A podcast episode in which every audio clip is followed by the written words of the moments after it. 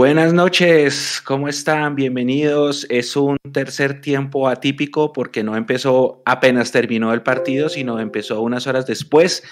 Bienvenidos sean, estamos acá como lo hemos prometido durante la transmisión en este tercer tiempo porque hay mucho que hablar de este Millonarios 4, 11 Caldas 3.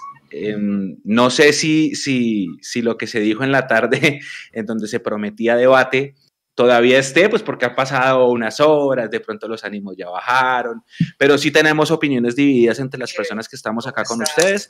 Bienvenidos todos, todos los que están conectados con nosotros. Acá tengo el chat a un lado y tengo a mis compañeros. Ustedes opinan el partido con nosotros. Los invito de entrada a que manden sus audios al número que ven ahí en pantalla, porque entre todos hacemos el debate más ameno. Manden sus audios, las opiniones que tengan, lo que les dejó esta victoria emocionante, pero también sufrida y que tiene muchos matices si se quiere ver desde lo parte, desde lo estratégico, desde la táctica y desde el mismo juego en sí, porque sí, que chévere, siete goles, ida y vuelta, emoción en los dos arcos, la que salvó Juan Pablo Vargas, que para mí es la jugada del partido, porque cuando estábamos, eh, cuando llega esa acción estábamos 3 a 3, y si de pronto entra esa pelota de Mender García, otro sería el cantar. Hubo muchas que nos perdimos en el primer tiempo, mejor dicho, se puede mirar por donde ustedes quieran y por eso vamos a empezar. Manden sus audios, escriban, acá les vamos a saludar. Ya hay mucha gente que está, que está conectada y lo, mismo, desde siempre, desde cada rincón de este mundo millos. Voy a saludar a mis compañeros. Mi querida María Paula Mapis, muy buenas noches, bienvenida a este tercer tiempo. Mecho, ¿cómo estás? Un saludo para ti, para Leo, que nos acaba de dar una noticia muy buena. Entonces empezamos con todo el ánimo este programa. Eh, para Nico y por supuesto para todos los que ya se conectan. Y tú preguntabas si sigue el ánimo del debate y por supuesto que sigue el ánimo del debate. Hemos tenido tiempo para preparar más argumentos, así que vamos a tener una charla bastante entretenida. Don Leandro Jair Melo Cortés, con las buenas noches y sí, lo que decía Mapi, con la buena noticia recibida por interno hace un segundo. Bienvenido a este tercer tiempo. ¿Cómo está usted? Bien, hola muchachos, un, verdadero placer estar con ustedes. A Nico, allá atrás, por supuesto, en la producción. A Mapis, a usted, Mechu, a todos los internautas que están conectados en Mundomillos en YouTube y también en Twitch, sobre todo también, también en Facebook. Así que muchas gracias. Eh, sí, buenas, buenas noticias. Ah, pues esperemos que, que las cosas salgan mejor y una muy buena y pronta recuperación para mi señora madre. Eh, yo diría que Millonarios hoy ganó 5-3 porque ella metió un gol hoy. Pero, pero bueno, eh, yo lo que quiero decir para empezar, esto lo escribí. Entonces, pues uno no, normalmente pues se acuerda de lo que escribo, tiene que citarse. A mí, se vieron las costuras y las enaguas. Se Caldas remató 13 veces en el segundo tiempo. Ganamos con goles de los delanteros, de Emerson, de Chicho y de Uribe, y con un remate de fuera del área de Román. Para un espectador común es un partidazo. Para mí, mano, los puntos y a corregir. Y yo creo que ahí podría estar como centro del debate. Hay mucho, mucho por corregir y sobre todo, para mí, eso es una opinión personal, las grandes cosas que Millonarios había mostrado defensivamente, hoy no se vieron menos con un equipo que otra vez vuelve y le hace tres goles a Millonarios. Buenas noches para todos. Así es, y lo que llevamos nosotros sin perder por liga, o sea, 19, si no estoy mal, es lo que llevábamos sin recibir tres goles. Nos los hizo el mismo Once Caldas, ese 1-3 con aquel gol de Ovelar que todavía recordamos y que dio pie para el inicio de este invicto que pondremos en juego el próximo jueves en el Atanasio contra el Medellín. Mapi, ahora te pregunto a ti, ya voy a saludarlos a ustedes, tranquilos. Desde lo personal, desde tu percepción, ¿tú qué prefieres? ¿Un 4-3 como este o un 1-0? Porque es lo mismo. Es que dependen las maneras. Si, es, si vamos a sufrir en el 1-0 como sufrimos en un 4-3, eh, pues ah, es que es muy difícil, Mecho, porque es que Millonarios venía de efectivamente tener buenos resultados en el arco, de tener arcos en cero, de defender bien, pero le faltaba esa, esa pizca de goles que muchas veces nos ha dejado afuera porque nos faltan en la tabla y demás. Entonces yo creo que este siendo el segundo partido, apenas el segundo partido del equipo, nos deja cosas más buenas que negativas, porque no creo que se haya perdido ese trabajo que se hizo el semestre pasado, porque los, los jugadores, el cuerpo, todo el sistema tiene memoria. Así que de pronto no lo vimos hoy, porque se tiene que buscar un equilibrio claramente, pero creo que el equipo puede combinar esta, esta actitud goleadora con la que salió hoy, sumado a los partidos pasados de la liguilla, de la liga, hacia el final, donde había tenido esa memoria para poder defender muy bien. Entonces yo sí creo que lo de hoy ha sido positivo porque nos faltaba el gol, es bueno defenderse, es bueno sacar la portería en cero, pero también es bueno eh, tener un equipo goleador porque al final eso también pesa mucho en la tabla. Bueno, Nico, le voy a, dar el saludo a su merced que está allá atrás de producción. Nico, buenas noches, bienvenido a, al tercer tiempo. Muy buenas noches para todos, ¿cómo están? Me alegra que estemos aquí en el tercer tiempo, atípico, raro que haya sido a las 7, pero también chévere porque mucha gente que estaba en horario laboral no iba a poder disfrutar de, este espacio. Entonces, eh, bien, ya hay mucha gente conectada, entonces eso es bueno, es que entonces vamos a leerlos, vamos a estar escuchando sus audios, envíenlos. Eh, muy pronto lo, haremos la tanda de audios. Mientras tanto, porfa, continúen ustedes que tienen muchas cosas para analizar. Bueno, lo primero que está comentando la comunidad que hay que decirlo es que sí, hay cuatro jugadores convocados de Millonarios a selección, Chicho Arango, Juanito Moreno, Emerson Rivaldo y Felipe Román han sido llamados hoy por Reinaldo Rueda para un microciclo en Barranquilla del 8 al 11 de febrero, que según los cálculos, y no sé si estoy equivocado, no, con, no, con, no empata con ninguna fecha, es decir, no perdemos a los jugadores para ningún partido, ¿cierto? La única es que nos claven Boyacá Chico Millonarios ese fin de esa, esa fecha, ¿no? no, pero vean, si nosotros nos ponemos a analizar los jugadores que llevaron y uno dice, ¿qué reemplazo tienen los jugadores que se van a ir? Bueno, ahí están, salvo para mí lo más grave que es Juan Moreno, porque bueno, está Cristian Vargas y no sabemos en qué nivel vaya a estar, pero de resto los otros tres jugadores me parece que tienen eh, buenos suplentes. Así es. Yo, yo, yo, lo que quiero decir con respecto así corto del, del microciclo, pero el entrenador de Selección Colombia que llega es para mí, para Leandro Melo, para el gusto. Era el técnico que debió haber llegado y que estuvo el pelo muy, muy, muy cerquita de llegar a, Millonarios eh, hace unos cuatro o cinco años, si no estoy mal. Entonces, Reinaldo Rueda primero es un jugador que potencia jugadores, así haya tenido un mal paso ahorita por Chile, porque es muy difícil hacer un recambio con ese tipo de selección es un técnico que tiene que darse el lapo, si se puede decir así como dirían otros los viejitos, tiene que darse el lapo de ver el fútbol profesional colombiano. Llama a los que él cree que son no los mejores, pero sí los que por lo menos él quiere ver pensando en un futuro, pensando en un mundial y que pueden rendir. Creo que es muy evidente o fue muy evidente en este llamado los anteriores técnicos, ya sea por una rosca paisa o porque en los eh, teletertulias deportivas de la noche no hablan antioqueño, pues por eso mismo no lo citaban, así como también para los intereses de muchos de sus, dirigentes. Este técnico, Reinaldo Rueda, sí fútbol. Y no lo digo por los cuatro jugadores de Millonarios, lo digo porque hay muchos jugadores que no llamaron de los que normalmente llamarían para un microciclo de selección Colombia de la Liga Profesional Colombiana. Así que, ojo, Reinaldo Rueda sí ve fútbol y, y, puede ser completamente discutible si Emerson, Chicho, Juanito o el mismo Román tienen nivel de selección. Eso es otro paseo. Pero por lo pronto, Reinaldo Rueda ve fútbol colombiano. Y eso es un gran síntoma, que quiere decir seguramente que el proceso del profe Gamero va muy bien pero también quiere decir es que los niveles individuales de cada jugador también son muy altos. Así que uno lo puede ver desde diferentes ópticas, pero qué bueno que se esté acabando la rosca paisa que llora en televisión desde las 9 de la noche. A mí, a mí A ver, dale, dale, tú. Pues no, no, tú, tú, tú, por favor. No, no, no, es para analizar las cuatro posiciones, pero rápidamente, pero dale tú. Eh, yo, yo la verdad me sorprende demasiado, demasiado, porque lo que usted decía, Leo, de la rosca, eso principal. Y, segundo, bueno, es que uno ve los nombres, hay, nombres que también faltaron, ¿no? Mm, yo no voy a decir que este va a ser el equipo que va a jugar en marzo contra Brasil. Oh. Por eso me, parece raro, me parece raro. O sea, estoy tratando de ver el vaso. No, no, puedo, no puedo. No, tranquilo. No, yo, yo, sé cómo es usted con los Águila Boys. Em, en, el tema, en el tema se, lo voy a poner así.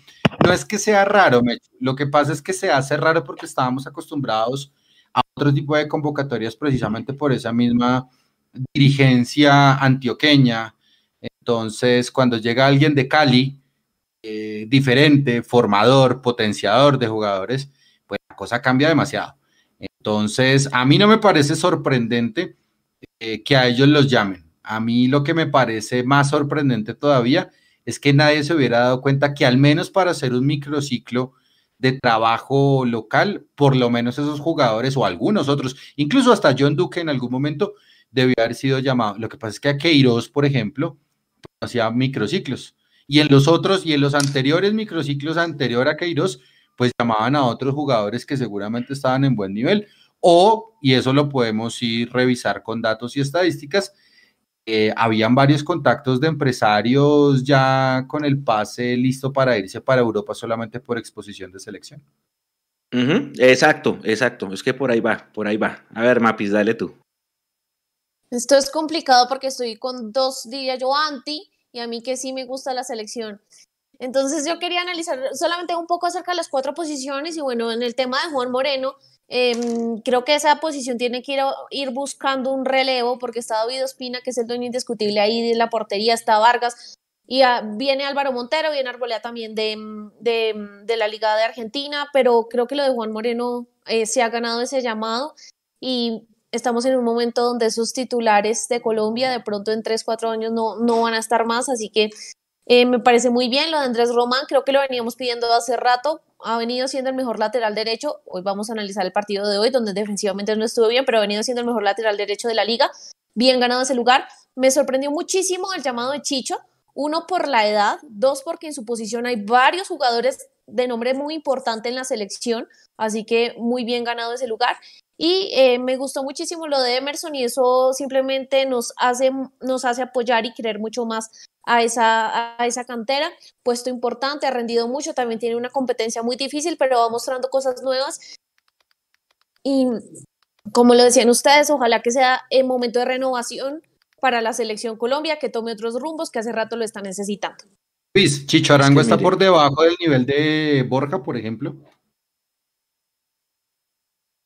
No, no, no, no, no está por debajo del nivel de Borja. En este momento no. Falta ver cómo entra en la selección, cómo entra en ese sistema, eh, qué va a proponer también el técnico Rueda, porque pues obviamente tiene que darle un revolcón a lo que venía haciendo Queiroz. Pero si me hablas de niveles en este momento, no está por debajo de, Borja. Mm. En mi Tengo una pregunta.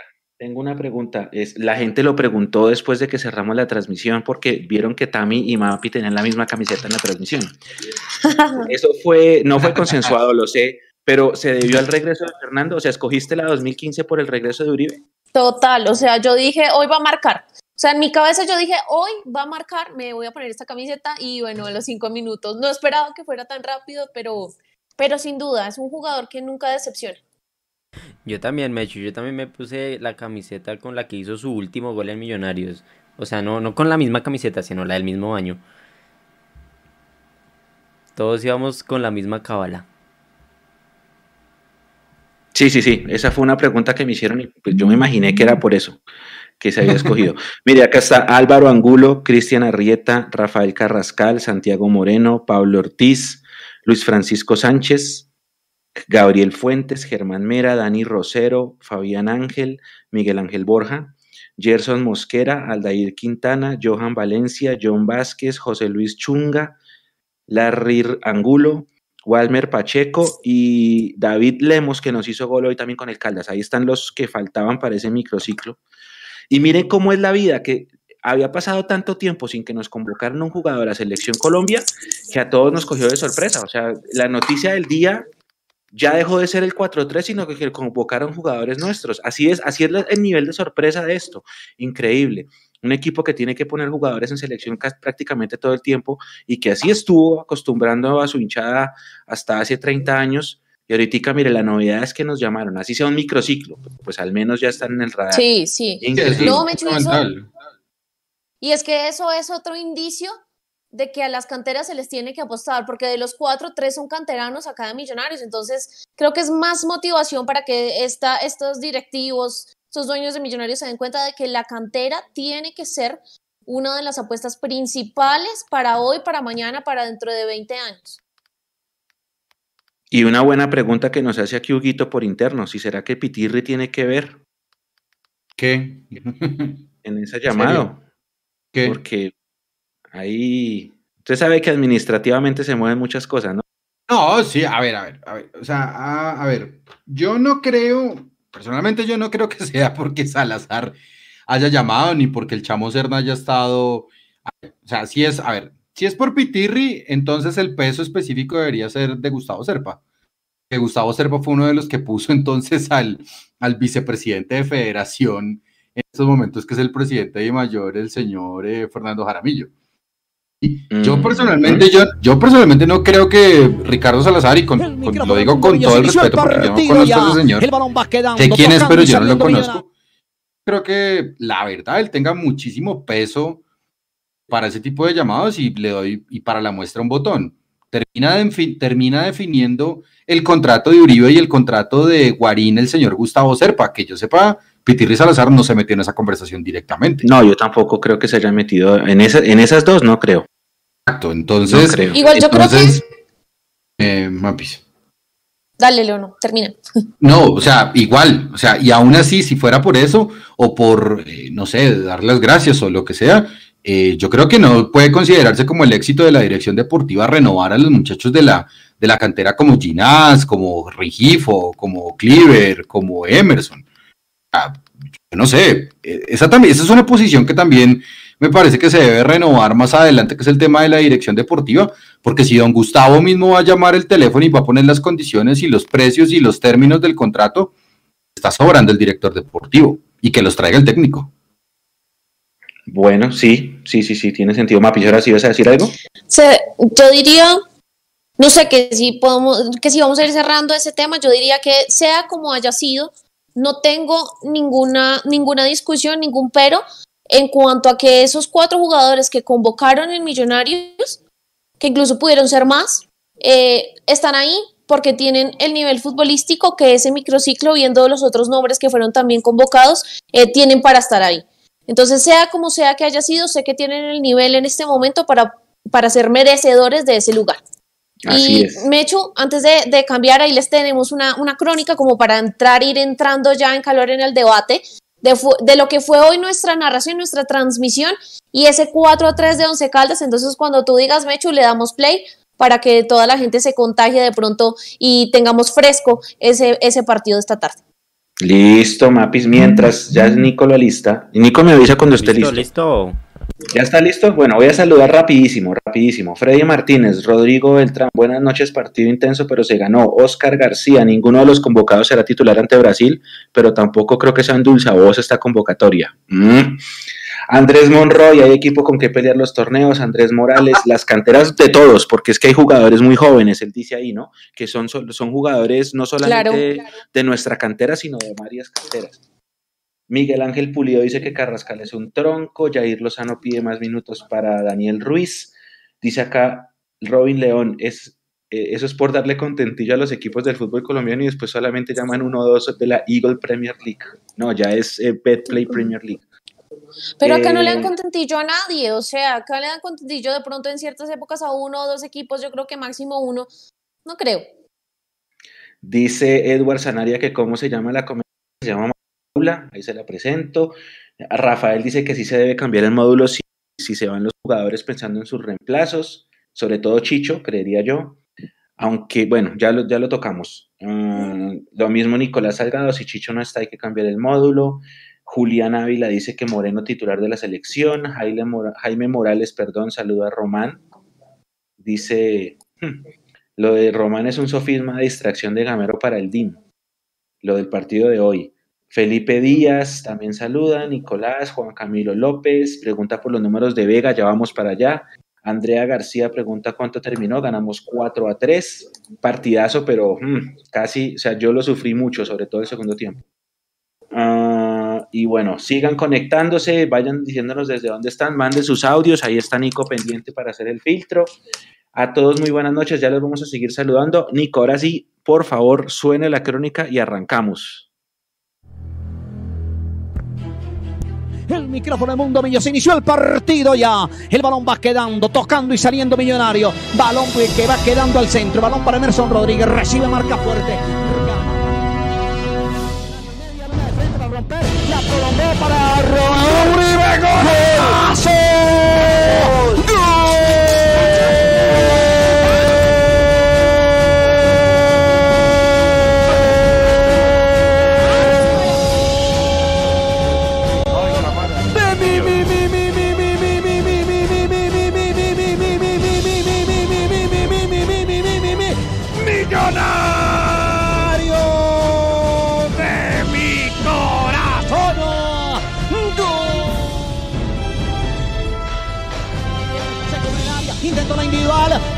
50, relevo, mete centro, balón y el golpe de cabeza. Gol del Caldas. Gol del Caldas, gol de Carreazo. El partido se empata, minuto 29 de la primera. ¡Golazo!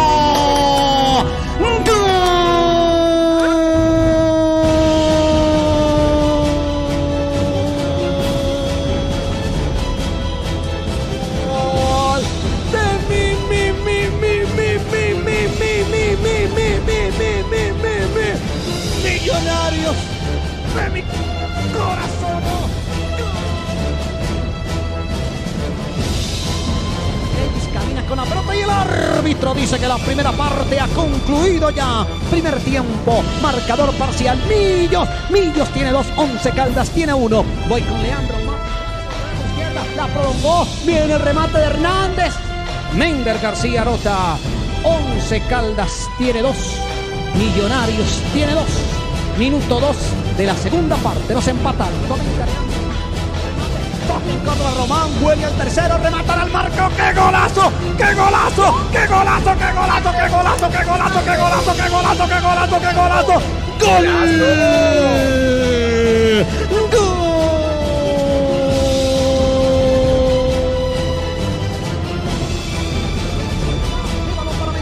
Vino el remate. Penal. Ay, por Dios. Penal a favor del Once Caldas taparlo. Le va a pegar David Lemus al balón. El árbitro ya pitó. Va el hombre del Caldas para pegarle perfil de pierna derecha. Arrancó con izquierda al marco. Gol del Caldas. Caldas tiene tres. Millonarios tiene tres. En sí, Paquirá empató. El Román en el área. Román descargó para Arango. Remató.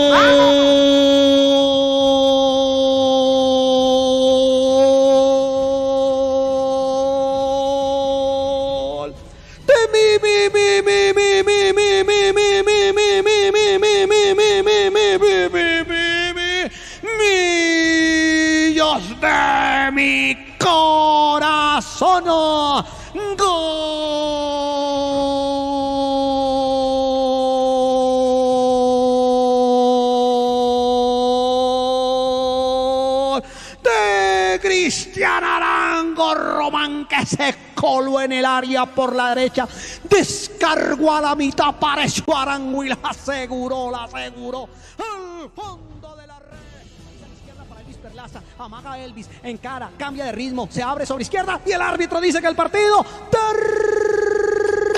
Por Dios, casi que terminó. Terminó el partido, marcador final, final, final, final, final, final, final. Millos, Millos, Millos 4, 11 Caldas 3. Ganó Millos, Millos 4, 11 Caldas 3. Voy con Leandro Mapis.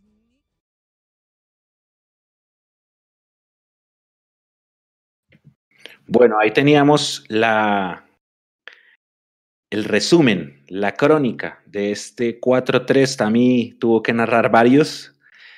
Narró cuatro y bueno, de esos tres del Caldas que nos pusieron en aprietos, más dos, dos opciones. Yo, yo me acuerdo mucho la de Juan Pablo Vargas y me acuerdo un cabezazo que alcanza a pegar en el palo que pudieron haber cambiado la historia del partido. Eh, y bueno, empecemos. Yo, yo quiero empezar. Hay dos, dos temas fundamentales.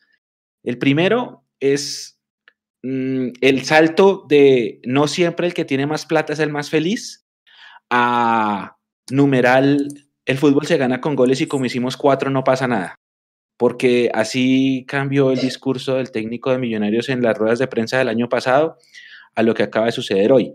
Al Envigado le ganamos y eso fue un dato que había entregado Juanse con un solo tiro al arco y le ganamos con un autogol de, de, un remate fortuito de Emerson con la complicidad del arquero. Hoy salimos muy bien, fuimos una tromba, hicimos el primer gol, pero se nos complicó el partido solitos. Y aquí empiezo. ¿Qué es lo que más les gustó y lo que menos de este 4-3? Leo, empiezo por usted. Yo creo que a mí lo que más me gustó fue la disposición al atacar. Eh, creo que no hay duda. Nosotros pedíamos a Fernando Uribe. usted puede dejar de montar bicicleta 30 años. Si usted le pasan, se la pasan, estoy seguro que la vuelve a andar. Se demora un poquito, pero la vuelve a andar y la vuelve a manejar sin problema. Bastó cinco minutos para que él pudiera marcar otro gol en Colombia. Aparte de eso, llegó en una excelente condición física. Entonces, em, creo que tuvimos más poderío. Lo que a mí me, poderío de ataque me refiero y porque lo, lo, pedíamos a Uribe, y no solo por Uribe, sino también porque los delanteros hacen goles, esa es la segunda cosa que a mí me gusta de Millonarios. Otra cosa que también me gusta de Millonarios fue, mire que hay que rematar de fuera del área, Felipe Román es el, la persona como tal indicada, no solo para hacerlo, sino que nos muestra también el camino. ¿Qué fue lo que no me gustó? Eh, Millonarios porque eh, el técnico, ¿por qué mete a Freddy Guarín buscando controlar el partido y sacando a Emerson cuando el partido va empatado? Esa es la primera pregunta que yo tengo. La segunda es, Millonarios, aparte de recibir los tres goles y demás, eh, que había sido con Once Caldas, toca remontarse al 20 de octubre de 2019 que le marcaron cuatro en un clásico. Y hay otra cosa también importante, pues más allá de, ganar y demás y de los arcos en cero, es que desde esa, desde esa derrota con Once Caldas, 19 de septiembre, Millonarios había entendido cómo, se, cómo funcionaba el sistema defensivo y hoy perdió los papeles. Verdad, me pareció kamikaze poder siete jugadores en campo, en campo rival, pero apenas retroceder con tres, incluso cuatro si usted le mete el arquero, porque es que entre Juan Pablo Vargas, Matías de los Santos y cualquiera de los dos, o Romano Perlaza, quedaban en una línea de tres y con una rapidez que tenían los delanteros del Once Caldas. Yo creo que a mí lo que no me gustó hoy fue precisamente esas costuras, la costura defensiva no los errores puntuales. Mire, yo no voy a satanizar a, Román, ni a Juan Pablo, ni a Pereira. a La función defensiva de Millonarios y desde el delantero, desde el primero, porque para mí el, el delantero es el primer defensa. Tiene que mejorar porque esto no se había visto en la era Gamero. No tanto que se metan tres goles, sino que no se había visto tan descosido y tan fácil como le llegaron a Millonarios. Y una última cosita, adenda 17 remates del Once Caldas en el segundo tiempo. 17. No, en el partido. Nos, 17. nos untaron. Gracias. E, eso, fue lo que yo dije en el chat, de acuerdo. Sí, nos la untaron, nos la untaron, pero yo, yo estaba, tenía taquicardia. Mm, primero, el saludo para Brian Fandiño, que nos hace una donación y dice, ojalá que la convocatoria no implique lesiones y que los devuelvan valorizados. Sí, claro, es que yo tengo el fantasma de Osman López también y creo que eso ha influido en que yo sea antiselección. Eh, oiga, Mapi, Leo, yo tengo una duda. Acuérdense que cuando nosotros hacíamos un gol, a mí no me gusta, no me gusta. Hacíamos un gol y nos echábamos para atrás, ¿sí? A defender ese gol. Así pasó con Envigado y así pasó en casi todos los partidos de esta era Gamero. Y esta vez no, esta vez el equipo hizo el gol y fue al frente. Lo que pasa es que no pudimos hacer el segundo y el tercero antes del minuto 29 que fue el empate.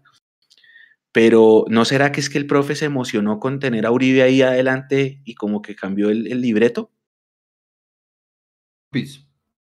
Yo no sé si cambió el libreto porque estoy pensando en el primer partido que jugó Millonarios y yo creo que tuvo una idea parecida.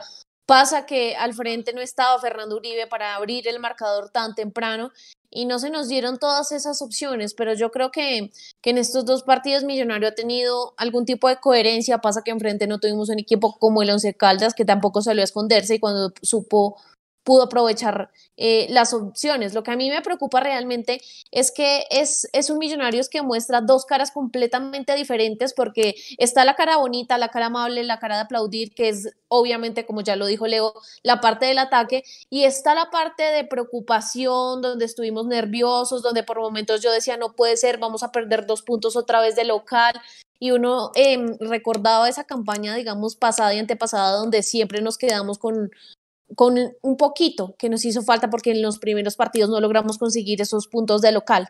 Entonces yo no creo que se haya cambiado radicalmente la idea del primer partido a este segundo partido, sino que también el rival juega y hoy no se nos dio como en el pasado donde realmente no tuvo ninguna ninguna idea, ninguna cara, absolutamente nada eh, el rival, sino que hoy Once Caldas realmente hizo algo muy bueno, sobre todo en el segundo tiempo, porque para mí jugó mejor en el segundo tiempo Once Caldas que Millonarios.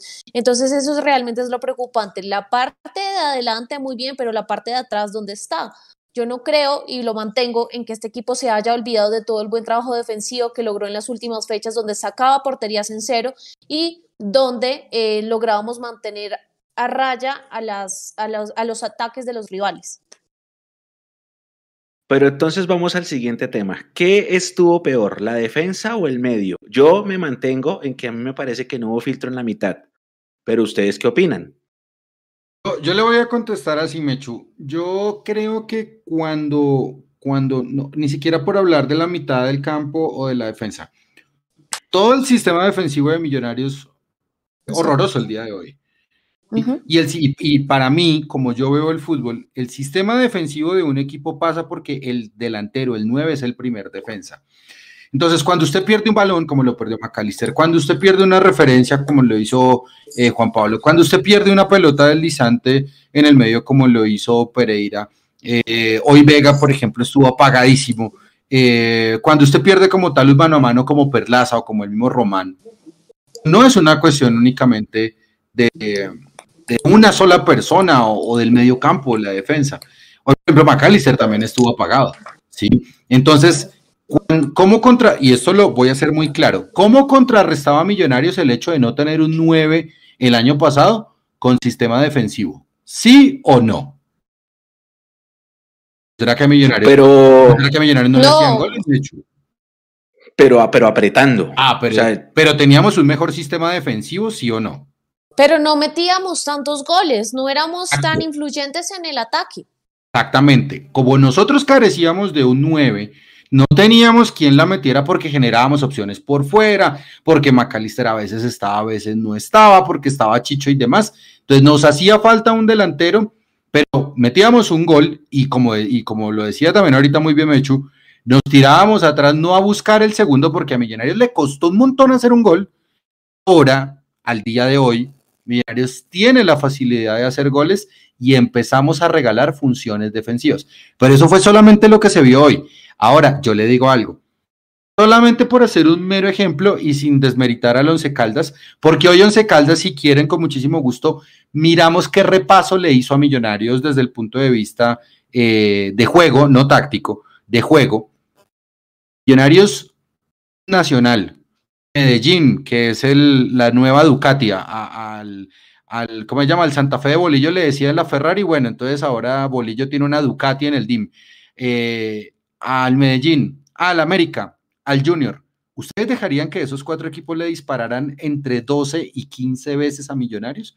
¿Y qué pasaría si le disparan a Millonarios con la calidad de jugadores que tienen esos cuatro equipos? Ese para mí es el tema del asunto tema del asunto es que estos errores pueden pasar con Once Caldas que nos puso a sufrir. Nunca nos remontó el partido, siempre nos lo empató, eso también es importante decirlo. Es decir, Millonarios siempre fue al ataque. Nunca remontó el partido Once Caldas, eso fue lo bueno de hoy. Con, los tres goles fueron para empatar, no para, no para remontar el partido. O sea, Millonarios nunca se fue atrás. Ahora pasa la duda, es cómo se van a corregir estas cosas si, como dice Mechu, el profe Gamero se emociona y entonces tenemos a Uribe adelante y vamos a hacer goles y se nos olvida defenderlos. Yo creo que Exacto, Mapi.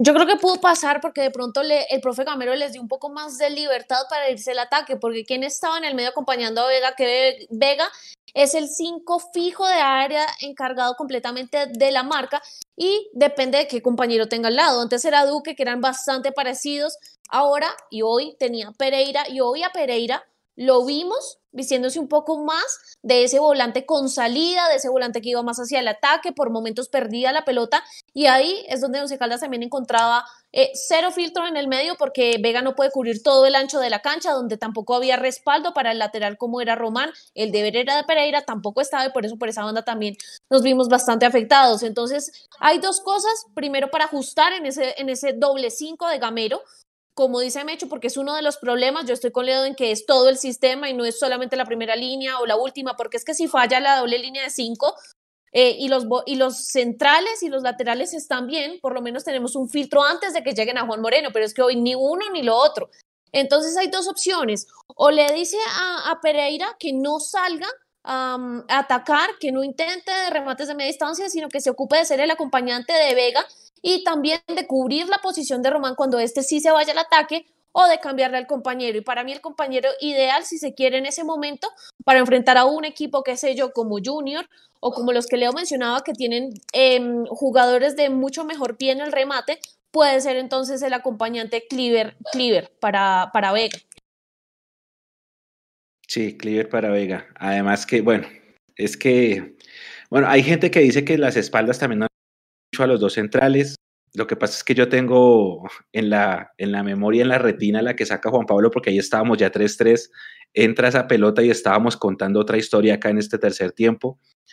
Pero lo que más, creo que lo que más nos dolió, no sé ustedes qué opinan, es eh, el tema de que salían tanto, sobre todo Román, que nunca hubo quien cubriera ese hueco, nunca hubo un relevo y el Caldas aprovechó de eso. Otra cosa que yo debo manifestar, que lo manifestaste tú, Mapi, en la transmisión, eh, no me gusta el desbalanceo de Millonarios por la derecha, porque el día que no esté Emerson, estamos locos. Hoy Maca estuvo neutralizado, no se vio y todo el ataque otra vez, otra vez fue, fue por la derecha. Yo, yo no veo fútbol por la izquierda y un técnico nos ve esa fortaleza, nos la neutraliza en el próximo partido y quedamos locos. Esa también la tengo que decir que no me gustó, Mapi, Leo, ¿qué opinan? Dale, Leo. No, el tema, el tema de ese desbalanceo por la zona izquierda obedece, creo yo, a varias cosas. Em, lo primero es, es muy diferente el tándem eh, Perlaza a Callister eh, y el extremo por izquierda fue... a Callister. No, el extremo, el extremo, el extremo. ¿Hoy? hoy no jugó como extremo.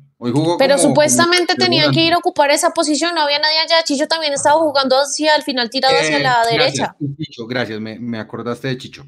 Y Chicho jugar por la izquierda en un, en un eh, perfil que posiblemente sea o no sea el de él. En el tema de Millonarios, pasar por la izquierda, porque es? Si Perlaza sabe centrar, pero posiblemente no tenga tanto fondo físico para devolverse. Se puede ser lo primero, no sé, podría pasar eso. Otra cosa que también podría pasar por la izquierda, ¿por qué no le tienen, por qué no le tienen tanta fe a Vega para tirar el primer pase hacia la izquierda? Es el que cubre la, es que el que cubre la banda izquierda defendiendo, pero también con primer pase fue Vega, no fue Pereira. Y no estoy mal, toda, la mayoría de las opciones de los Caldas, de los tres goles, pasaron dos por Pereira y una por Vega.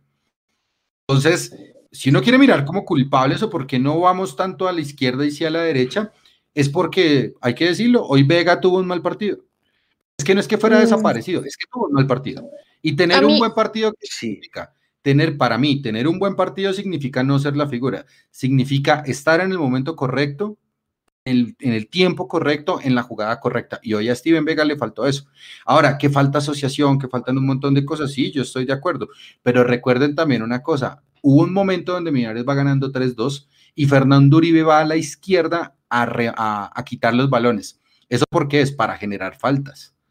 Entonces, el desbalanceo es porque entiende que en el, en el primer volante, en el primer volante 6 como Steven Vega no hay recuperación. Y segundo, porque los compañeros que trabajan a la izquierda, McAllister y Perlaza, pues están en una condición posiblemente física o, o algo del partido, alguna cosita que les impida como tal trabajar de mejor forma. Recargamos a la derecha con, perdón, termino con esto. Recargamos a la derecha con Emerson y con Román porque son los que mejor pie tienen. Pero Perlaza y McAllister también tienen buen pie. Es lo que yo creo. Yo no estoy de acuerdo con eso de que Vega tuvo un mal partido. Para mí, de los, del doble cinco, el que tuvo un mal partido en la función defensiva fue, fue Pereira. ¿Y por qué Pereira? Porque es que ya lo venía diciendo, Pereira jugó demasiado suelto, demasiado libre, se tiraba mucho al ataque y como tenía que regresar, le ganaban en velocidad porque físicamente a punto no está aún y ahí era donde se filtraban las pelotas, ya lo decía yo, Vega no puede cubrir todo el ancho de la cancha para ir a ayudar a Pereira y además cubrir la posición de Román que supuestamente tiene que venir a cubrir Pereira. Entonces para mí en ese doble 5, en mi concepto, el que falló fue Pereira más que Vega, que yo sí lo vi haciendo su trabajo silencioso de siempre, no con la efectividad del 100%, pero sí lo vi haciendo jugadas importantes, además de que fue uno de, los jugadores que más pases generó. Entonces a mí en ese doble 5, el que falló para mí el día de hoy fue Pereira, por estar demasiado libre y por ir demasiado al ataque. Yo siento que los dos fallaron, los dos. Estábamos de pronto tan acostumbrados, tal vez lo que decían ustedes hace un rato, estábamos tan acostumbrados a que no nos pasara que los dos, los dos, la verdad, la verdad estuvieron, estuvieron muy flojitos. Eh, acá ya em, empezará el debate de quién estuvo peor de los dos. Podrá cada uno tener sus opiniones. Voy a dar la saludo rápido a Yair Cano en la costa colombiana, siempre está conectado con nosotros. Muchas gracias. Y voy a responder dos, sobre todo de lo que han preguntado. La primera, ah, que si los partidos de la liguilla esta cuentan dentro del invicto, sí, Sí cuentan porque son partidos oficiales de una fase inventada y todo lo que ustedes quieran, pero son partidos oficiales y cuentan dentro del invicto. Y la segunda, que si esta convocatoria de cuatro jugadores es lo máximo que ha tenido Millonarios en selección, no. No, no. Hace muchos años Millonarios fue base de la selección Colombia. Eh, inclusive, creo que hasta antes de los, del año 87 Millonarios era la base de la selección Colombia, el equipo de, de Ortiz y Morón, iban todos ellos a jugar a selección, iban dos o tres jugadores más, por lo menos siete. Millonarios era la base de esas selecciones que pasaron en mundiales. Y en mediados de los 90, 94, 95, el técnico era el Bolillo, y el Bolillo sí una vez que convocó, voy a, dar nombres a ver porque me estaba a contarlos, a Villarraga, a Osman, a Cortés, a Edison Domínguez, a Bonner, a John Mario, a Freddy León, van siete y si no estoy mal, Rendón ocho. Eran muchos más jugadores convocados, también para amistosos. En esa época no había, eh, no había un calendario así tan estricto tipo FIFA como ahora y se jugaban más amistosos, pero sí, en esa época alcanzaron a ir muchos más jugadores y pues si se dan cuenta casi todos de la cantera. Así que hay que esperar, hay que esperar a ver qué, qué puede pasar. Mm, vamos con audios, Nico, ¿le parece? Hágale nomás. Bueno, vamos con audios. El, el número está en pantalla, 317-333-0651. Envíen sus audios para una próxima ronda de audios que tendremos al final de, del tercer tiempo.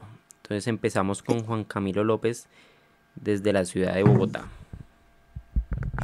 Hola amigos de Mundo Millos, buenas noches. Les habla Juan Camilo López de Bogotá. Sobre el partido de hoy, ¿qué tengo para decir? Que demostramos que no somos maca dependientes, que hay eh, otras posibilidades y hay variantes en el frente de ataque, que lo que entrega Uribe no es solamente su cuota goleadora, sino un toque de jerarquía y también de contagio en cuanto a movimientos y, posibilidades que le brinda a los pasadores. Que el equipo tuvo una tarde, eh, digamos que difícil en cuanto al sector defensivo, pero tampoco hay que pensar que fue una debacle. Eh, el equipo sí se vio lento en algunos casos, pero también pues eh, el rival tenía juego. Y pues nada, al final son tres puntos valiosos de estos que normalmente no ganamos y que hoy sí. Así que, que nada, hay que seguir adelante. 6 de 6 y pensar en el próximo partido. Mundomillos, buenas noches Mechu, ¿cómo estás? Y la niña Mapi. Eh, bueno, soy Ricardo Parra, desde acá, desde West Palm Beach, Florida, con un poquito de frío. Está helando por acá. Les cuento que así como está helando, quedé como también congelado porque realmente hoy Gamero se tapó la cabeza, pero se destapó los pies qué desequilibrio y qué equipo tan desequilibrado definitivamente. No sé, nos prometieron tantas cosas para la delantera, pero ahora es un desastre la parte trasera, entonces no sé, los los defensas los vi muy muy locos hoy, no había filtro, el filtro no se no se estaba haciendo bien. Vega estaba en, en, los partidos que Vega siempre tiene buenos, hoy, hoy hacía de todo. Y a Pereira lo vea muy correlón. No sé si es que de pronto arriba tenemos demasiado, demasiado arte o demasiados caciques y ya no hay indios para recuperar, pero pues, ahí estamos. Lo importante es que se ganó tres puntos más y son partidos que tenemos que seguir sumando porque aquí hay que sumar y así sumando se arreglan las cargas y Camero tiene que mirar a ver cómo nos va con el medallo y que el medallo no nos vaya a aguar el invicto. Chavos, un abrazo desde acá, gracias por el espacio. Hola, muy buenas noches, Mundomillos, desde aquí de Medellín, un costeño hincha 100% del más grande Millitos del Alma. Lo felicito muchachos por su programa y aquí siempre en la sintonía de ustedes en todo momento. Yo pienso que el partido de hoy fallamos mucho en el medio campo. De pronto no se ha analizado mucho esa parte, pero Steven Vega, Juan Carlos Pereira no generaron el filtro necesario para poder contener todos esos ataques del Once Calda. Pero bueno, todo eso se puede mejorar. Gracias a Dios ganamos, conseguimos los tres puntos y eso es lo más importante. Excelente programa muchachos, nunca cambien y aquí siempre fieles a ustedes desde Medellín. Y cerramos esta tanda de audios con Andretti desde la ciudad de Bogotá. Buenas noches, muy nomillos para todos ustedes. Un, un, especial saludo y gracias por, por llevarnos las emociones de, del equipo que más amamos. A todos aquellos que nos tocó trabajar mientras, mientras jugaba pues nuestro amado Millos. Del partido puedo decir que el equipo, el equipo de la mitad hacia adelante es un equipo con muchas ganas de, de hacer goles, de, de crear oportunidades. Lo de Emerson es es una joya este chico de verdad. Lastimosamente de la parte defensiva creo que es donde nos fue un poquito mal, que hay que mejorar, claro, de todos los partidos se tiene que aprender. Pero lo que quiero destacar realmente es la actitud de los jugadores. Nunca vi cabezas bajas porque pues recibimos tres mazazos, pero el equipo siempre quiso ganar, salió a ganar a pesar de las dificultades, a pesar de de los empates seguidos que venían del Once Caldas, pero la actitud del equipo de, de salir a, a, ganar al como sea, y eso, eso es bueno, eso es bueno. Muchas gracias, un saludo para el Mechu y para la linda y hermosa Mapis. Chao. Bueno, muchísimas gracias a todos. Esperamos más audios para que ustedes sigan comentando con nosotros. Acá también en el chat hay varias cosas. Por ejemplo, mira, mira este dato, Leo y Mapis. Para la eliminatoria del Mundial 74, Millonarios puso en la selección a Arturo Segovia, Hermenegildo Segrera, Chonto Gaviria, Alejandro Brandt, Willington Ortiz, Morón y si la memoria no me falla también Quintana. Ocho. Ocho para una, en ese momento sí éramos la base de la selección, de verdad. Uh, bueno, dos, tres cosas me quedaron a mí de esto. Número uno, está el, el, a nosotros nos corresponde, claro, como medio partidario, porque si analizamos solamente el resultado, estaremos acá dichosos porque metimos cuatro goles. Pero si a uno le hacen tres goles de local, hay que prender las alarmas. Por más de que sea el segundo partido del año, hay que prender las alarmas. Entonces, viene el primer tema. ¿Se analiza desde el juego o se analiza desde el resultado? Se analiza desde el juego, Mechu. Estamos, vamos bien, vamos bien, vamos bien. Porque sí, yo, yo digo, sí, muy chévere, estoy tratando de hacer memoria, el equipo de Lunari, que era así, y eso lo, lo, dijeron ustedes también en la transmisión, que se sentían eh, cinco años atrás, seis años atrás en el tiempo, viendo el equipo de Lunari que metía muchos goles, pero le hacían también muchos goles. Pero al equipo de Lunari le hacían muchos goles era de visitante. Millonarios de local siempre ganó goleando sin que le hicieran. El único equipo que nos hizo dos goles fue el Cali en la semifinal, creo yo. Pero nunca un 4-3, nunca un 4-2. No, los, el, el equipo sufría era afuera, porque afuera salíamos de pronto a atacar muy, muy desarmados y nos pasaba lo que nos pasaba. Este equipo hoy sí recibió tres goles y es algo que se debe analizar. Otra cosa, ahora sí miremoslo desde los números. Millonarios el año pasado se demoró seis partidos en sumar lo que hoy llevamos en dos. Y aquí los tengo. Millonarios perdió con Pasto de local, empató con Cúcuta de visitante, va uno, empató con Equidad de local, van dos, perdió con Jaguares 4-1, le ganó a Chico, van cinco, y empató el clásico. Pasaron seis partidos para hacer esta misma cantidad de puntos. Después perdimos con el Medellín, que es nuestro próximo rival, y ahí empezó la pandemia. Ahora estamos con seis de seis en dos partidos jugados, y eso desde la tabla de posiciones es positivo porque mm, no, no, vamos a sufrir o no estamos sufriendo lo que nos dolió tanto eh, el año pasado y que nos costó entrar a, los, a las finales. Eso eh, sí es importante aclararlo. Yo creo que lo que más tiene tranquilo al profe Gamero es eso, que hemos jugado dos partidos en casa y no hemos seguido puntos. El año pasado, no más de entrada, habíamos perdido los primeros cinco puntos jugados en, condición de local, con equidad y con pasto. Eso desde el, desde el resultado. Y la tercera, alguien mencionó ahí entre los audios que no fuimos Maca dependientes, porque Maca hoy no estuvo en una buena tarde. Pero recuérdenme quién fue la figura del partido con Envigado, por favor.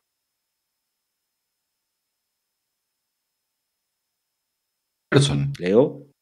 Emerson. ¿Y quién fue la figura hoy? Emerson. Ah, es Emerson. Ah, entonces sí estamos generando una es que tengo un delay chiquitico, me chuqué. ¿Y por dónde, ¿y por dónde ataca más Millonarios? Por la banda de. ¿Y por dónde ataca? ¿Y cuál? Exactamente. Entonces, el hecho de que no estemos una dependencia de Maca, eh, hemos contribuido a una dependencia de Emerson y por eso yo decía al principio de este programa preocupado. ¿Y el día que Emerson no esté qué? Daniel Ruiz jugando como perfil cambiado. Mm. Ahí va el tema, porque si estamos. Salazar. El partido de lo que hace Millonarios en ataque es lo que hacía, lo que hacía Emerson. Ya después, obviamente, hay, hay jugadas, individualidades varias que, que nos dejan felices. Por ejemplo, ese riflazo de Román. Ese es un gol de otro partido que cambia la historia y es un golazo. Otra cosita, Mecho, también es eh, que bueno también ver a Jorge Rengifo, no, no fue el cambio de Emerson, hay que decirlo, eh, pero Jorge Rengifo le falta un, para completar su transformación completa, si se puede decir, falta un 20% de creerse el cuento, que tiene mucha habilidad también, y creo que podría ser un próximo Emerson. Si lo llevan bien y si él va bien, lo llevan bien y él va bien, estoy seguro que él podría ser esa solución. Por el momento, pues entonces si no está Emerson, toca jugar de otra forma. Pero si no está Chicho, podríamos jugar de otra forma. Y, y, opciones hay. Yo creo que ahora Millonario ya tiene más opciones. Y es que a eso voy, lo que de pronto eh, me chuve como, no, es que somos Maca dependientes o Emerson dependientes y puede ser algo negativo, yo lo veo como algo positivo porque como acaba de decir Leandro, nosotros tenemos variantes ahora de peso que pueden poner a jugar el equipo. Si no está Emerson, ese día entonces va a estar McAllister y McAllister también va a poner a jugar el equipo. Si no está McAllister, tiene que venir uno de atrás y uno de los que vino a reforzar el equipo, que va a ser Daniel Ruiz, que ha tenido pocos minutos, pero yo sé que es capaz eh, de, cambiar partidos, de conducir al equipo y de generar cosas que generan Emerson, que genera McAllister. Así que yo creo y me siento en este momento tranquila porque sé que hay nombres. No podemos perder la cabeza porque apenas es el segundo partido y yo creo que lo que pasó hoy fue un desajuste apenas en la defensa, donde estamos a tiempo de corregirlo, ganamos un partido, se viene un rival como el Medellín y seguramente ahí no vamos a ver, o esperaría yo, a un Pereira ya atacando y dejando solo a Vega, a un Román que desatiende completamente su banda, sino que obviamente el profesor Gamero va a dar instrucciones un poco más precisas y vamos a ver a Millonarios de pronto con una defensa más aplomada como la que veíamos el año pasado. Yo creo que esto simplemente eh, fue cuestión de este partido donde nos desajustamos, pero asimismo esos tres goles que hoy nos metieron nos van a servir y le van a servir, espero, al más importante que es a Gamero, para ver que se tienen que hacer esos ajustes y que si quiero un Millonarios goleador, que es lo que todos queremos, también hay que asegurarnos en la parte de atrás. Entonces yo no pierdo la cabeza por el resultado de hoy, porque primero se ganó, segundo son los mismos jugadores del semestre pasado, es que no estamos diciendo, no, es que cambiamos a los dos centrales y ahora hasta que se conozcan, hasta que se acoplen. Perlaza venía jugando por esa lateral, Roman también lo hace, entonces yo creo que son los mismos jugadores que saben qué es lo que tienen que hacer y que simplemente necesitan un ajuste y revisar lo que sucedió el día de hoy y ellos mismos se van a dar cuenta de los errores que cometieron. Yo no creo que este Millonarios vaya a ser así, de estar regalando constantemente eh, de a tres goles por partido. ¿Ustedes creen que la cancha influyó? ¿Para bien o para mal? La cancha jugó para los dos, Mechu. Y, y, y le digo, yo creo que el tema del argumento de la, de la cancha, y no me gustaría tocarlo, bueno, si usted lo quiere tocar está perfecto, pero yo no le voy a dar como, como tanta bola a eso porque yo lo resaltaba en la transmisión, es que Once Caldas tocó el balón por el piso, es que Once Caldas tiró más de 10 pases, es que Once Caldas jugó con espacio 5 metros para tirar entre líneas, es que Sebastián Hernández jugó con, con libertad. Es que Marcelino Carriazo también jugó con, con libertad. El 9 se movió por el área sin ningún problema. El balón les llegó. Es más, los goles, los goles no llegan, los goles de los Caldas no llegan de ninguno de, pelota parada, si no estoy mal. Entonces. Que al final fue el mismo Gamero el que lo dijo, agradeció a su sí, y, a la cancha.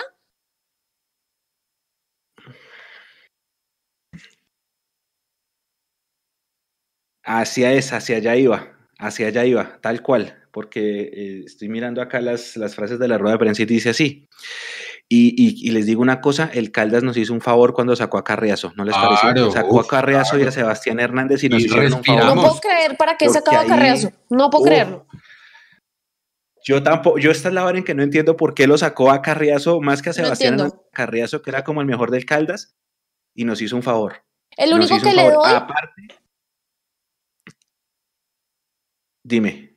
No, el único cambio que le doy al profe Lara es que el único que ingresó, digamos que cambió un poco y que nos pegó un susto fue Harrison Otálvaro, que tuvo ahí también una media distancia y de pronto otra opción, pero de resto no entiendo por qué a Carriazo sí de verdad nos estaba complicando y nos estaba ganando por todo lado. Hmm. Sí, sí, ese no lo entendí, pero bueno, gracias a Dios. Dice acá, de local no nos pueden hacer tres goles, pero es parte Volvamos a mirar qué pasó en los repliegues. Me deja tranquilo el frente de ataque. Em, el profe se, se, se, pegó de que cuando el Caldas nos atacó era porque estábamos demasiado volcados al ataque y en el repliegue fue que se aprovecharon de nuestros espacios. ¿Ustedes cómo creen? ¿Que sí tiene razón? ¿Están de acuerdo? Arranco por ti, Mapis. Yo creo que es verdad pero no es toda la verdad. Efectivamente, el Once Caldas supo eh, contraatacar y ganarnos en velocidad porque le ganó los laterales, ya hablamos del doble cinco, y por supuesto que la espalda se la ganó innumerable de veces a Matías y a, y a Vargas, pero no fue solamente cuando Millonarios se tiró al ataque, sino que creo que supo hacerlo en, en, el segundo tiempo más que todo cuando empezó a dominar el partido, porque hubo, hubo un momento donde era Once Caldas quien tenía la pelota. Entonces creo que es verdad en esos momentos donde Millonarios estaba completamente volcado al ataque y tenía que regresar, esa transición fue bastante lenta y por ahí nos sacaban velocidad, pero no fue solamente en esos momentos, así que creo que el análisis del profesor Gamero tiene que ir mucho más allá porque no es solamente cuando Millonarios se va volcado al ataque que, que nos estaban ganando en esas posiciones. A veces, a veces Mechu, usted, usted conoce muy bien esta frase que yo voy a decir, y es que a veces se declara para la gilada. Entonces, eh, yo lo, que extraño por lo menos de las ruedas de prensa es, em, es una, cosa es que César ah, lea las preguntas y otra cosa muy diferente es que nosotros le hagamos la pregunta. Porque ahí hay comodidad para poder decir eso. Yo creo que fallar en el repliegue es un análisis muy mínimo de lo que sucede con el sistema defensivo de Millonarios. Y, esa, y minimizar precisamente que nos metieron tres goles porque hicimos cuatro, son cosas completamente diferentes. Está bien ganar, por supuesto que se ganó el partido con un gol de diferencia, perfecto, pues de eso se trata el fútbol para ganar, pues hacer un gol más que el rival. Pero cuando tú tienes eh, todo ese tipo de, problemas defensivos y los vas a, minimizar eh, con repliegues o como una palabra como tan vana, me, parece un poco mal. Yo, yo sí sentí la verdad hoy a Gamero, al profesor, y lo quiero decir con mucho cariño, eh, un poco sobrado de lote con respecto de su poderío ofensivo. y, sí, sí, y, a mí no me da pena decirlo, yo no soy nadie y aparte de eso, si fuera alguien, lo voy a sostener siempre. A mí no me, a mí no me molesta que sean sobrados cuando usted tiene que ganear, por decirlo así. Em, está bien que el profe saque pecho de su delantera, pero qué rogadera para traerle esa delantera. ¿Sacaría pecho si fuera otro tipo de delantero? Mm, no lo sé. O, sacaría pecho si, si ganamos 1-0 con Juanito Figura, eh, segundo lugar en el podio el palo izquierdo, tercer lugar en el podio el travesaño, y así ganándolo con las uñas, pero solo uno.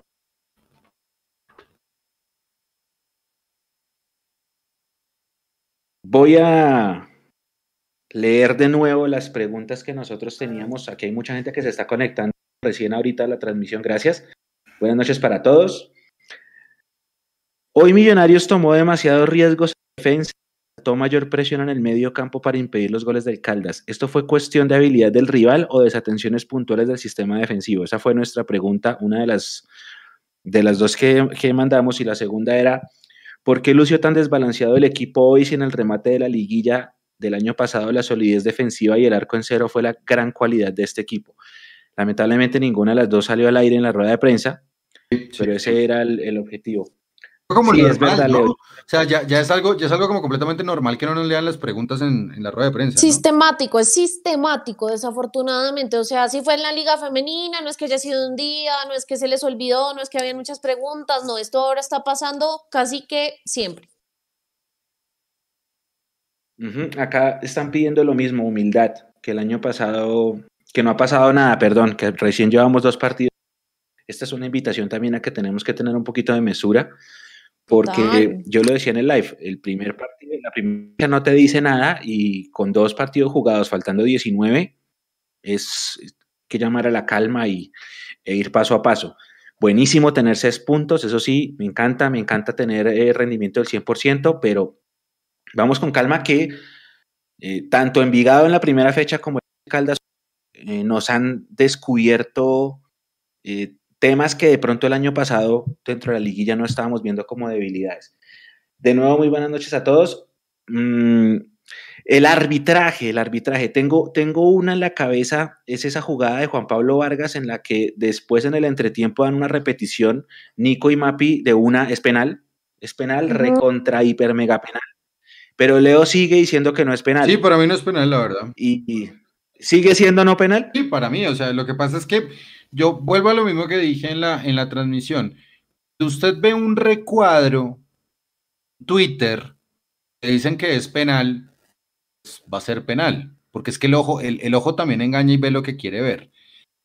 medidamente, si se puede decir metódicamente, la jugada, contacto de los dos en el área, del defensa y del central, de los dos, de los dos defensas centrales, perdón. eso no quiere decir que el jugador del Once Caldas evite como tal que el jugador vaya en una acción manifiesta de gol. La verdad, yo no lo creo así. Ahora, a Millonarios le pitaron el, penal en contra, eh, pero ese penal en contra, ¿qué significa? Pues hubo dos manos antes. Hubo una mano, una, hubo una mano antes de Juan Pablo Vargas y luego fue la de, la de Steven Vega. Pero para mí él no le cometieron, no le, no le cometieron penal a Juan Pablo Vargas. Entonces no se dejen, señor. Para mí sí pero en la jugada se ve que la camiseta Nico, te voy a enviar foto. Por favor, que la camiseta está para jalada. Que sobre esto. Que, que la camiseta esté jalada no es suficiente razón para que sea penal. Pero es que, en, que, a ver, jalar una camiseta es desestabilizar un jugador. Fue sujeción, fue sujeción. Yo la, yo he visto la jugada esta tarde hasta ahora varias veces y eso fue sujeción y para mí el que tendría que pitarla era el, el ayudante del central que estaba allí por esa banda porque eso fue sujeción. sí, tenía que haber recibido ayuda. Error procedimental, no, error procedimental de arbitraje. El juez de línea no puede pitar ninguna falta. Eso es lo primero. Pero tenía que haber tenido ayuda de Dionisio, era Dionisio Ruiz, tenía que tener ayuda de Dionisio Ruiz. Y Nico, si tienes ahí la imagen que te envié, porque ahí se ve la clara sujeción, o sea, es que en la imagen, Nico, por fácil la puedes poner, ahí se ve la pero clara. Que es una, pero que es una clara sujeción. ahí está la imagen. como lo agarra y lo baja, o sea, no solo que es que ay, le agarró la camisa normal, ¿Estás no. mostrando, estás mostrando una imagen o estás mostrando la jugada de video completa? Estoy mostrando la imagen después de Eso, la vuelvo y de la repito, vuelvo y completa. repito, vuelvo y repito exactamente lo mismo. No se dejen guiar por una imagen. Puede que haya Pero te estoy diciendo que vi el video varias veces. Mar- Maravilloso, pues no vamos a estar de acuerdo. Porque una Pues sugestión, no. o sea, cualquier tipo de contacto en el área en estos momentos con la, con la ley que hay es penal. Eso es claro, cualquier tipo de contacto. Pero jalar la camiseta, si se puede decir de esa forma, no implica como tal que se, destabiliza, se desestabilice al jugador en el área. No es claro para el reglamento y el reglamento no indica eso, María Paula. Como lo jaló y como lo sujetó, sí, sí, es que No lo camisa de abajo, desestabilizó y no va, Sí, no lo lo desestabilizó, desestabilizó, lo no lo- ¿Tú quieres es ver eso? o sea, si tú quieres ver no eso, está perfecto. ver así, yo no lo quiero ver así, Leo, o sea, a mí no me pagan aquí por venir a hablar mal de los árbitros ni nada de eso, o sea, Por eso, pues que yo tampoco hablo bien de los árbitros. Estoy diciéndote que para mí, repitiendo la jugada en video, muchas veces, no solo la imagen, es que no tengo a mano el video de pronto para que la gente también pueda volver a repetir la jugada, sino que viéndola valia- varias veces, para mí ese agarrón dentro del área es penal. Y si hubiese habido VAR, no tengo duda Como que ese agarrón, como ese agarrón penal. existen muchos en cualquier tiro de esquina o en una pelota de cobro de tiro directo. Pero es que no fue Como una ese si pasan te pones a muchos. ver el video, no fue un segundo que le agarró la camiseta, duró ahí Paula, cinco ya lo segundos vi. jalándolo. Ya, Paula, lo Pues vi. parece que es no lo has visto, Esos pues son que no contactos. No, has yo sí lo vi. No, cuidado, no. y si tú para, fueses para, no central y no, pitases para, así, tú no dejarías jugar muy fácil. Muy fácil dejarías tú, porque para ti nada es penal entonces, que lo agarren ahí, No, lo manoseen, le quiten la No, no, no, camisa no, no. Y ya no, está. No, no, no, para, para, no, no te equivoques conmigo y no te equivoques con respecto del concepto. Si tú no estás de acuerdo, muy bien, pero tú a mí no me tienes que decir cómo tengo que ver o pensar el fútbol. Qué pena No, te estoy diciendo que si tú fueses un central, para ti No no, soy sería central. penal. No soy central. Yo simplemente no estoy central. diciendo lo que yo leo en el reglamento. Punto. Yo no, yo, Yo, no, también yo no me tengo sé ni siquiera que y acá está, eso está en todo lado, está en Google, cualquiera lo puede ver y cualquiera puede ver el video. Para mí, si fue penal, para ti no. Para nada. Y quisiéramos poder poner el video, pero por temas de, de derechos de transmisión es imposible. Por eso nos tenemos que basar en simplemente la imagen que mandó Mapia Nico. Por eso no, no, no podríamos poner videos. ¿Sí? Ahora sí, lo que sí podemos hacer es internamente, yo prometo que ahorita tengo el televisor lejos, pero pues quisiera volverlo a ver, a ver cómo, cómo es. A mí, eh, esa repetición que ustedes mencionan del entretiempo, yo no la vi porque en ese momento estaba leyendo los saludos yo me quedé con la acción del partido y para mí en ese momento no fue penal, pero ya después, pues Nico y, y Mapi, en ese momento del entretiempo, cuando pasan la jugada ya varias veces, de, ya demasiado vehemente, me dicen, no, es penal, penal, penal, penal. Estoy leyendo acá los comentarios y sí, efectivamente la mayoría está diciendo que es penal. Eh, están diciéndome, Leo, que el juez de línea sí puede señalar faltas. No, Eso es lo único como que... No, el, el juez de línea puede sugerir, para para eso Él, están, él es un para órgano de consulta, él es un órgano de consulta del juez central, pero él no señala ningún tipo de falta. Él solamente señala posiciones de fuera de juego. Ahora, ahora. Pero en espéreme, este- espere, espere, espere, pausa, pausa, pausa, pausa. Supongamos que usted es el central, yo soy el línea 1 y Mapi es la línea 2. Sí. ¿Listo? Viene una acción, eh, por ejemplo, cuando, cuando va el jugador corriendo por la banda, el rival lo tumba y el línea levanta la bandera. Eso lo puede hacer. Eso se llama principio de proximidad en el arbitraje, Mecho. Está más cerca de la jugada en un penal. El central, no en línea. O sea, para un penal no puede hacer eso en línea. O sea, en línea no puede levantar la bandera si de Muy pronto extraño, piensa que para... Es muy extraño que eso pase, Mechu, y podemos ver- revisar 50 mil partidos. Pero es que aún así, si el juez Pero- de línea levanta la bandera, el, el central puede no pitar la falta, decide. ¿cierto, Leandro? Correcto, porque es que el único que autoriza todo el juego es el central. Puede- el central puede desautorizar a los jueces de línea. Eso lo saben todos. Sí, eso sí lo he visto, eso sí lo he visto varias veces, pero digamos, si yo fuera en línea, yo podría al menos decirle, profe, hay un jalón o alguna cosa así, ¿no? Sí, claro, eso sí se pueden decir, pero a la final el que termina decidiendo la jugada es el central, no en línea. Por eso le pudo ayudar, eso es lo que yo estoy diciendo. Pero ¿por qué no le ayuda? Porque te estoy diciendo, se llama principio de proximidad. El no que está sé, más cerca de la, el que está más cerca, todo el que está más cerca de la de semana, jugada, eso se pita está más. Y si Está más hoy cerca de no la hubiese jugada de Juan Pablo. ahí, sino que hubiese sido esa misma falta, pero en el centro, seguramente habría sido cartón y se habría pitado. Yo creo que lo dudó porque estaba allá en el área, pero bueno, yo repito que para mí eso es penal teniendo en cuenta pues toda la jugada. Mecho no ha dicho si para él era penal o no. Está muy No, para mí cuando lo vi al principio, no, pero después me toca verlo, me toca ver ahorita el video en el que, en el que se ve la acción varias veces. Cuando fue en, en partido, yo en ese momento dije, no, no pasó nada. El del Caldas sí creo que estamos todos de acuerdo que fue penal, ¿no? Sí, claro, Sí, pues es que fueron dos total. penales. es que fueron dos manos. El Una... del Caldas, sí, el del Caldas creo que no tenemos eh, ninguna discusión, eso sí fue penalti. también, o también Mm. fue una mano accidental. Ahora me quieren decir eso. Es que ¿quién está hablando de mano? Lo No, anterior no estoy mano. preguntando, estoy preguntando. O ahora me quieren decir que esos son manos accidentales. Eso no tuvo nada que ver quién habló de accidentalidad en el pasado, No, no, no, por estoy favor. preguntando, Son dos estoy- diferentes, son dos Estoy diferentes. preguntando, estoy preguntando, estoy preguntando, no estoy afirmando. Bueno, ahora les voy a hacer otra pregunta para cambiar de tercio. Ustedes, si los pongo a escoger, ustedes también, eh, internautas, Nico también, si ustedes los pongo a escoger, ¿se quedan con el Millonarios que le ganó a Envigado o con el de hoy? Hoy.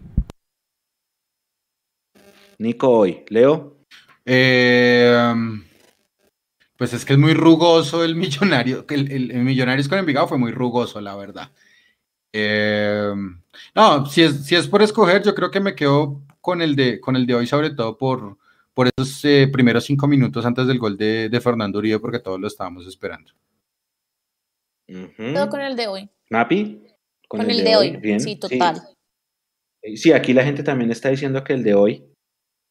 Lo que pasa es que sí, a la gente le gusta más eh, el equipo. A mí me gusta más el equipo más vertical.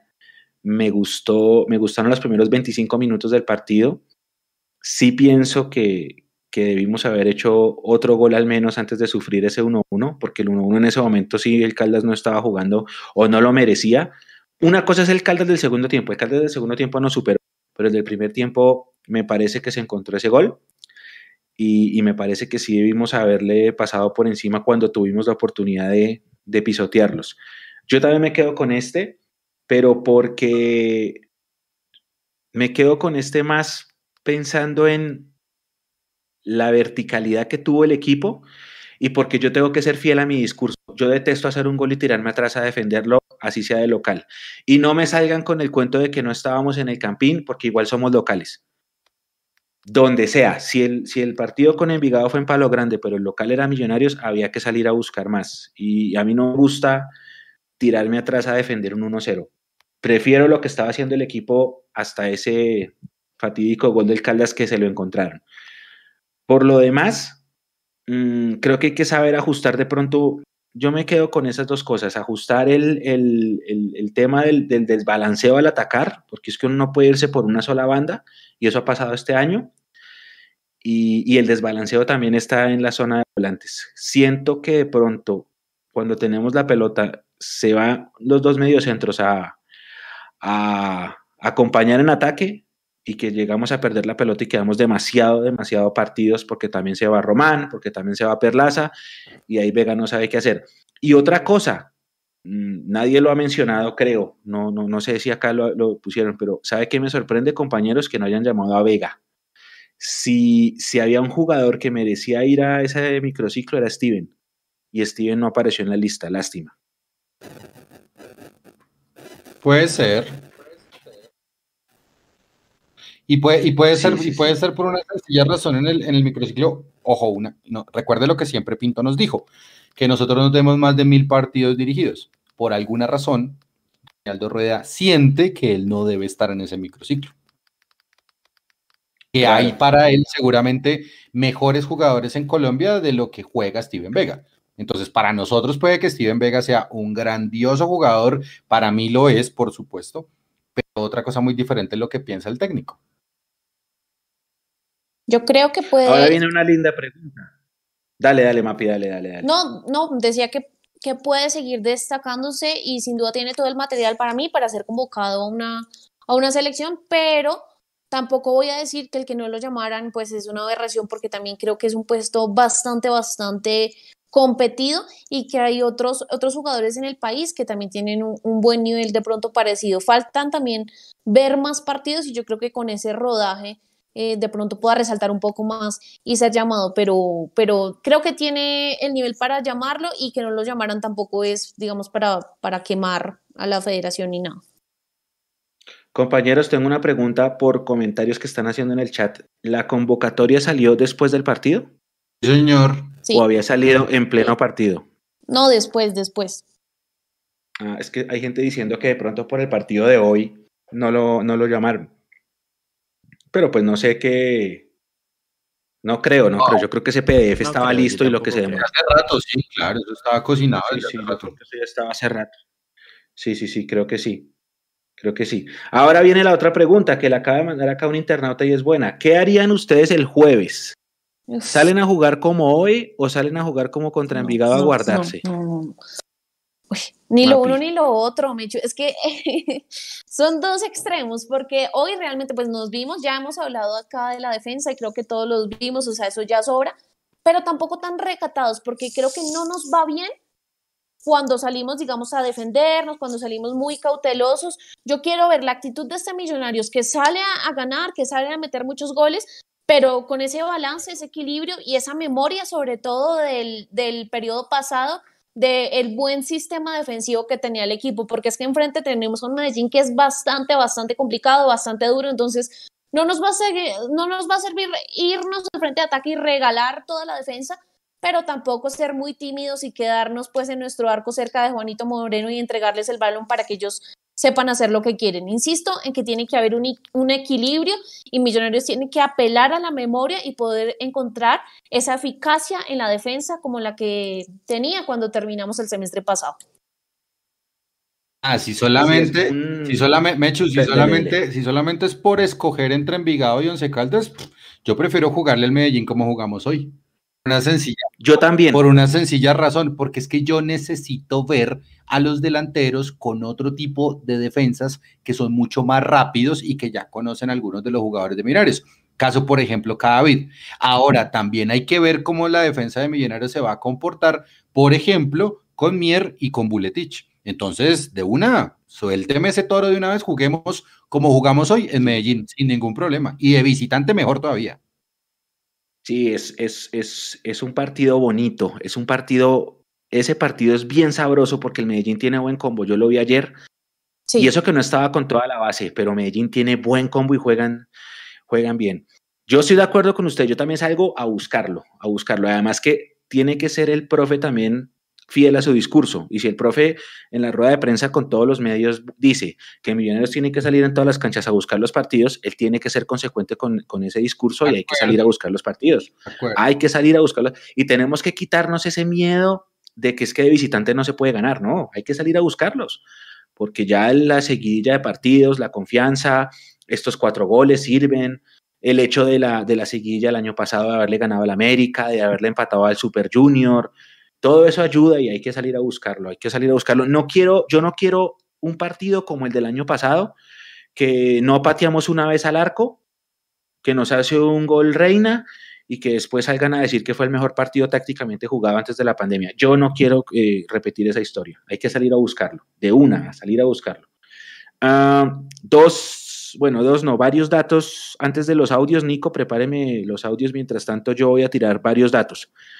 Uh, el primero, Millonarios jugó de local con su camiseta suplente, no es la primera vez que pasa, ya lo habíamos puesto en nuestras redes, en el 79 ya había pasado antes, pero la diferencia es que ese día lo perdimos. En septiembre del 79 perdimos con el Tolima jugando de blanco como locales. O sea que esta no es la primera vez que jugamos con nuestro uniforme alternativo como locales. Eh, hay un tema cultural y voy a hacer un paréntesis porque, por ejemplo, en Argentina, cuando dos equipos del mismo color juegan, el local es el que juega con su uniforme visitante. Eso es un tema de mercadeo. Yo creo que acá en Colombia no estamos preparados todavía culturalmente para ese tipo de cosas porque vi críticas a la gestión del equipo por haber jugado hoy de gris como también me acordé de las críticas que le hizo la prensa a Millonarios por haber jugado de gris en 2001, cuando tenía la misma camiseta parecida, gris con azul, y la usó en Bucaramanga. La crítica fue tan fuerte que no se usó nunca más y empezamos a jugar con una visitante blanca, que fue con la que ganamos la Merconorte. Entonces siento que todavía no estamos preparados culturalmente para entender que por temas de mercadeo un equipo sí puede jugar de local con un uniforme alternativo. Eso lo hacen en Argentina todos los clubes. Yo me acuerdo mucho de, Boca, de River, de Rosario Central sobre todo, que, siempre jugaban con, su camiseta suplente. River usaba una negra, Boca usaba el azul con amarilla, Central también, cuando eran locales contra ese tipo de equipos. Número dos, eh, Millonarios debutó, su uniforme hoy ganó. Preguntaba el mono que cuál había sido la última vez que un uniforme visitante debutó con victoria y fue la gris con negro en 2017 que debutó en Bucaramanga y ganamos 3-1, 20 de julio. Yo sí tenía esa duda, claro. De 2017, ese día le ganamos al Bucaramanga, me acuerdo, gol de Santiago, gol de Taco de Dubier y gol de Henry Esa, esa camiseta debutó con victoria. La anterior gris no debutó con victoria la, de, ni la de 2016 ni la de 2001. Nada, uh, otro dato, que Uribe llevaba un gol contra Caldas, ese no lo celebró, como creo que fue Leo el que lo comentó en la transmisión, ¿no? El, cuando le hace el gol al Once Caldas en Manizales, él simplemente pide perdón. Han pasado seis años, este sí lo celebró con el alma y porque lleva un montón de tiempo sin anotar y porque me imagino por estar jugando en Millonarios. Emerson Rodríguez lleva cuatro goles, la mitad al Caldas. Este fue el segundo que le hace al Once Caldas y las dos veces fue goleada. La vez pasada fue en el 5-2 de, la liguilla, 27 de noviembre del año pasado. Mm, me falta otro dato, me falta otro dato. Ah, el tercer 4-3 de Millos al Caldas, el primero en el 66, el segundo en el 67 y este. Eh, el último 4-3 de local, lo recuerdan mucho, aquel eh, partido con Nacional, el, 4-3 de las dos laterales, esa fue la última de local, y el último 4-3 en cualquier cancha fue al Envigado en el Atanasio el 21 de octubre del 2009. Y, ¿qué me falta? ¿Qué me falta? ¿Qué me falta? ¿Me falta algún otro dato? No sé si usted lo dijo, eh, ¿desde cuándo no hacía Uribe goles millonarios? Desde el partido con Cali, desde la primera semifinal. 29 de mayo de 2015, Millonarios 3, Cali 2. Eh, en palabras de Julián Capera, cinco años, ocho meses y dos días. Y Fernando Uribe como jugador profesional, no anotaba desde el 13 de marzo de 2019 Santos contra Liga Deportiva Universitaria de Quito eh, por Copa Libertadores. Ese dato es de Guillermo Arango. Ajá. Eh, ¿Qué más falta? ¿Qué más falta? sí, están diciendo que ese partido es doblete de José Mera, sí. Mm, a Millonarios, ¿cómo le va contra Medellín de visitante? No muy bien, sobre todo en los últimos, en el nuevo milenio. Últimos 25 años no nos ha ido bien contra el Medellín de visitante. Antes sí ganábamos mucho allá en el Atanasio. Eh, hay cosas que pasan y, y cambian la historia. No ganamos allá desde 2019, que le ganamos con ese gol agónico de González Lazo, pero antes de ese partido habían pasado 11 años sin ganarle al Medellín como visitantes. Mm, ¿Qué más hay que decir? Bueno, que el Medellín nos ha quitado los dos últimos invictos. Creo que ese es como el morbo. hay dos morbos, ¿no? El que le, el que le ponen con farándula por Guarín Reina y este. Para mí el morbo más grande es que Medellín nos quitó el invicto de, del 99 y nos quitó el invicto de 2018 con Russo. Y ahora volvemos a exponer el invicto contra el, contra el Medellín. Y en el morbo. Y pues está el otro. Y en el morbo tipo suite, hermano. Eh, dejen esa vaina eh, para otro día, en serio, porque es que si no les dan un viceministerio, una secretaría de embajada, en serio.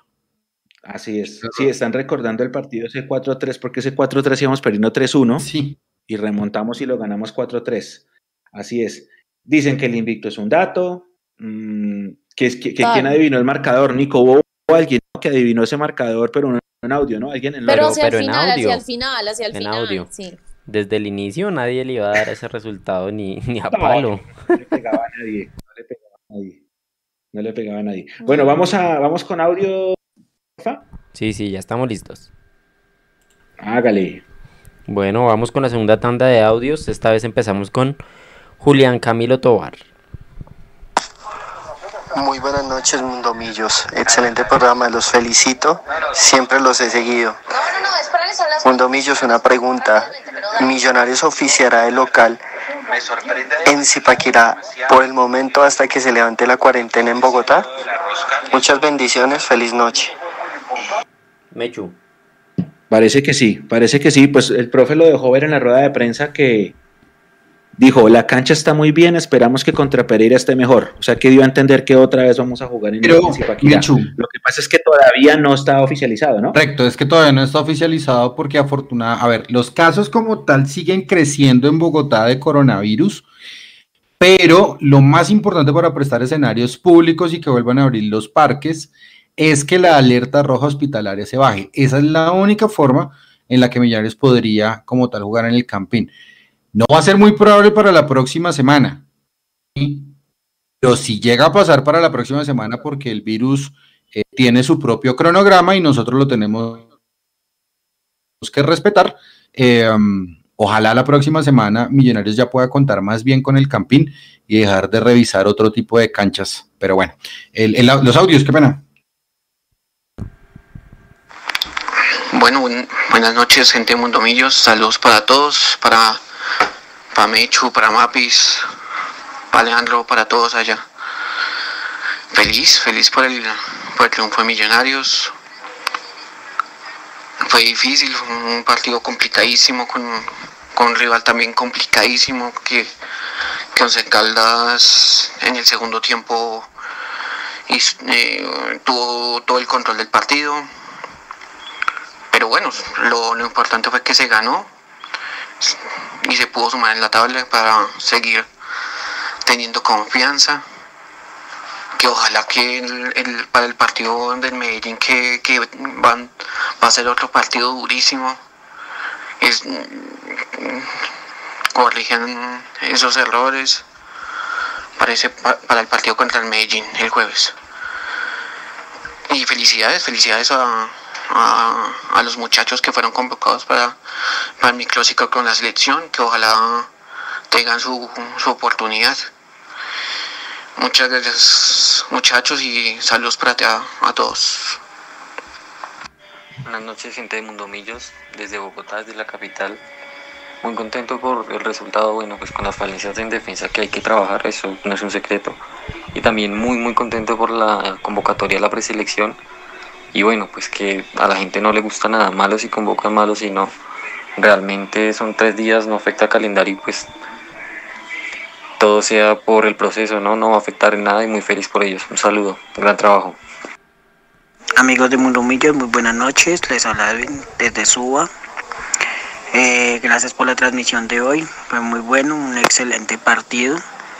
Muy buen trabajo el profe Gamero, aunque hay que mejorar la defensa, pero la verdad fue muy, muy bueno el partido. Igual hay que reconocer que siempre el Once Caldas se para muy fuerte. Es un equipo que siempre viene a proponer. Pero la verdad me gustó. Muchas gracias y también qué bueno por la convocatoria de estos cuatro jugadores. Es también un, un esfuerzo, un reconocimiento al esfuerzo del profe Gamero y pues ojalá puedan llegar adelante a representarnos en la selección. Un abrazo, un saludo para todos y muchas gracias por la transmisión y saludos a todos. Y cerramos la tanda de audios con Martín Caicedo que nos saluda desde Engativá.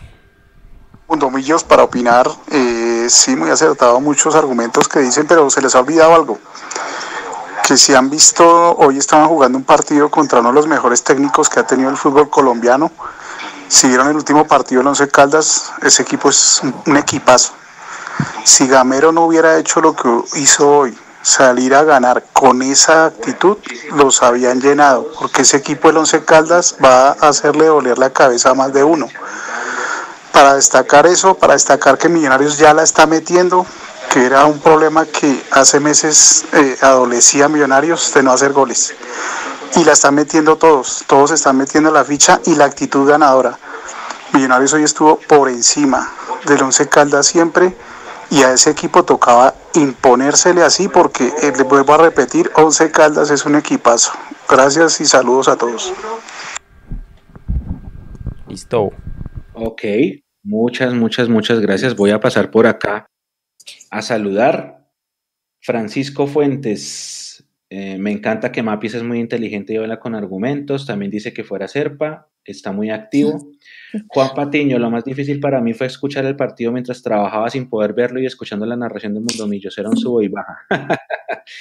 Eh, Andrés Dalemán, hasta que por fin hay convocatoria. Carlos Candela saluda desde Pachuca, México. tierra de Chiti y de ahora Santiago Mosquera. Total. Mm, Robin León recuerda la, la camiseta del 36, Vivian Hincapié que dice que si Florida está haciendo frío, que Nueva York está, mejor dicho, blanca la ciudad, la capital del mundo. Mm, y ella pregunta, no sé si ustedes saben, compañeros, lo del tema, el tema de la de, apertura del estadio, eso está ligado obviamente a la tasa de, de UCI, ¿no? Sí, total, es por eso. De aquí al domingo. Si de aquí al domingo baja la, la, ocupación de UCI, es muy probable que la próxima semana, si se levanta la alerta roja hospitalaria, Mecho. Es lo y de pronto, si no saben por qué tiene que ver o demás, pues es para evitar las aglomeraciones. ¿Por qué? Porque, digamos, desde la final pasada de la liga se presentaron con hinchas de América, también del otro equipo y demás. Entonces, simplemente es para evitar que los hinchas eh, vayan al hotel del equipo, no se vayan a la entrada del estadio a recibirlos, pues porque así aumentarían los casos de contagio y las UCIs y bueno, todo eso tiene que ver, así que esperemos que esto pueda bajar y de verdad seamos muy juiciosos y quedémonos en la casa. Gracias por el dato y me acordaron de algo. No sé si hoy pasó, porque pues nosotros no salimos de nuestros hogares. Mm, Millonarios no está concentrándose o no concentró para este partido en Bogotá. Millonarios se concentró en un hotel en Cajicá. Entonces no sé si hubo gente que de pronto fue hasta el Hotel Bogotá Plaza, que es la sede habitual de concentración, a, hacer algo hoy. Y menos mal con lo que acaban de decir ustedes es fuera de decirlo, que no vayan, que no se aglomeren, que no intenten, ellos, si el partido vuelve a ser en Zipa, van a volver a concentrar en un hotel en Cajicá, justamente para evitar esto. Estaban hablando de un cierre de fronteras, yo no sé si fue verdad, pero, pero pues lo mejor es tratar de evitar, sobre todo ahorita. Mechu. Mm, soy del Milan, señor. Tenemos unos mapas de calor que nos envía Juanse para que, para que ahorita los revisemos. Ah, listo, listo, listo. Sí, señor, sí. Eh, soy del Milan. La cancha de hoy se vio mejor que equidad con Nacional, ¿es verdad? Sí. Sí, sí, es verdad. Dice acá, queremos la copa. La, defensa de Medellín con cada vida es lenta. Eso lo dice Jesús Enrique por YouTube. Nicolás Salgado, ¿por qué no volvemos a Manizales? Por costos, por costos, sobre todo por, por el tema de los vuelos y la concentración allá, en el Hotel Carretero. Oscar García, yo jugaría como hoy, ofensivo buscando el arco, con el partido de, del próximo jueves contra Medellín.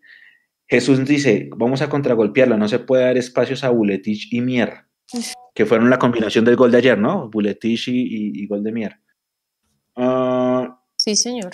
Jonathan Calderón, Javier Morales, Jesús Ya, Andrés Velázquez, ah, Noemí, Javier, John Nicolás, Juan Carlos, Tomás Velandia, que siempre está conectado, Robin, David Arias, Javier, Brian, Frank López, Pedro Escobar, Jonathan Calderón, Raúl Gómez, Juan Carlos Cruz, mm, Jonathan Calderón, Andrés Hernández, Sebastián Garavito, David Arias, María Claudia Bonilla. Vio al equipo jugando mil y desbocado. Se necesita un poquito más de a pensar un poquito más, dice ella. Un abrazo.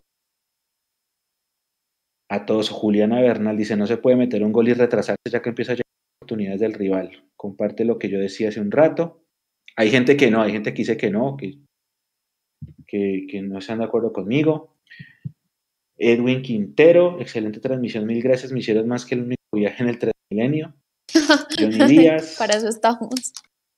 Ah, sí, claro. Mm, Cadavid peligroso en balón aéreo. La cancha estaba quemadita.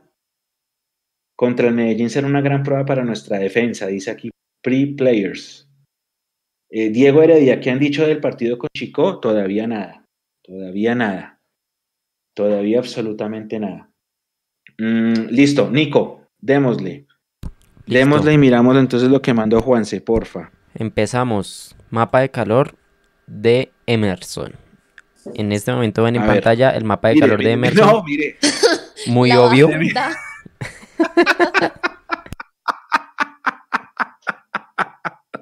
mapa de calor. Así estaba la cancha de Zipa, quemada en ese sector, mire. Tal cual, vea. Sí, no, es que fue demasiado, demasiado, demasiado desbalanceado nuestro ataque. Ahí está evidente, perfecto. Está perfecto. A ver, ¿cuál otro? Tenemos el de McAllister. Ahí está. A ver. Ahí está, por ahí no El pasó el juego casi nunca. No, y, y es que eh, ah, él empieza como extremo por izquierda, pero estaba tan incómodo que trata de irse al centro, que es lo que se ve de pronto ahí, esas, esas pequeñas manchitas, pero no, no, no, no. No le sirvió. A mí sí sabe que sí me gustó, y esto es aparte de lo futbolístico, me gustó que él fuera el capitán de Millonarios. Él hace rato debió haber sido el capitán de Millonarios. ¿Cuál otro tenemos, Nico? Guarín, Guarín se quedó con la banda de capitán cuando entra, ¿no? ¿Ah, sí? Yo no me di cuenta de ese detalle. Yo tampoco Sí, pensé que Román yo lo vi tenía. y se me pasó decirlo en la Pensé que había sido Román. Pero es que, pe- pero es que Maca sale, ¿no? Maca, cuando sale Sí, McAllister, dice Por usted. Regifo creo que es que sale. Sí. Sí, sí, sí. Sí, sí, sí. detalle que, que no lo notaron y se me olvidó decir en transmisión. Freddy Guarín por Emerson Rivaldo, que creo yo que fue porque el tema de que estaba tocado de un entrenamiento que era duda de para jugar y de pensando de pronto en Medellín, yo creo que por eso sale Emerson. que Sale- Leo o sale, o sale porque ya sabían que estaba convocado. es, que, es, Mm. que, es que es que ahí hay otra cosita y es que por ahí estaba escuchando que la transmisión del canal que todos quieren, no sé quiénes, eh, estaba escuchando que Carlos Antonio Vélez le estaba dando mucho palo a Andrés Román. Como que, ¿cómo así que este muchacho posiblemente puede ser selección? Y usted sabe que como a ese señor le filtran de todo, entonces pues podría ser como por ahí. No sé que si, si sea cierto. Sí. Bueno, nos queda un Esto mapa de fue el calor. 67. Señor, Espérame, Jader Valencia por Uribe 73. Y Jader tiene un cabezazo, ese cabezazo debió haber entrado, pero bueno.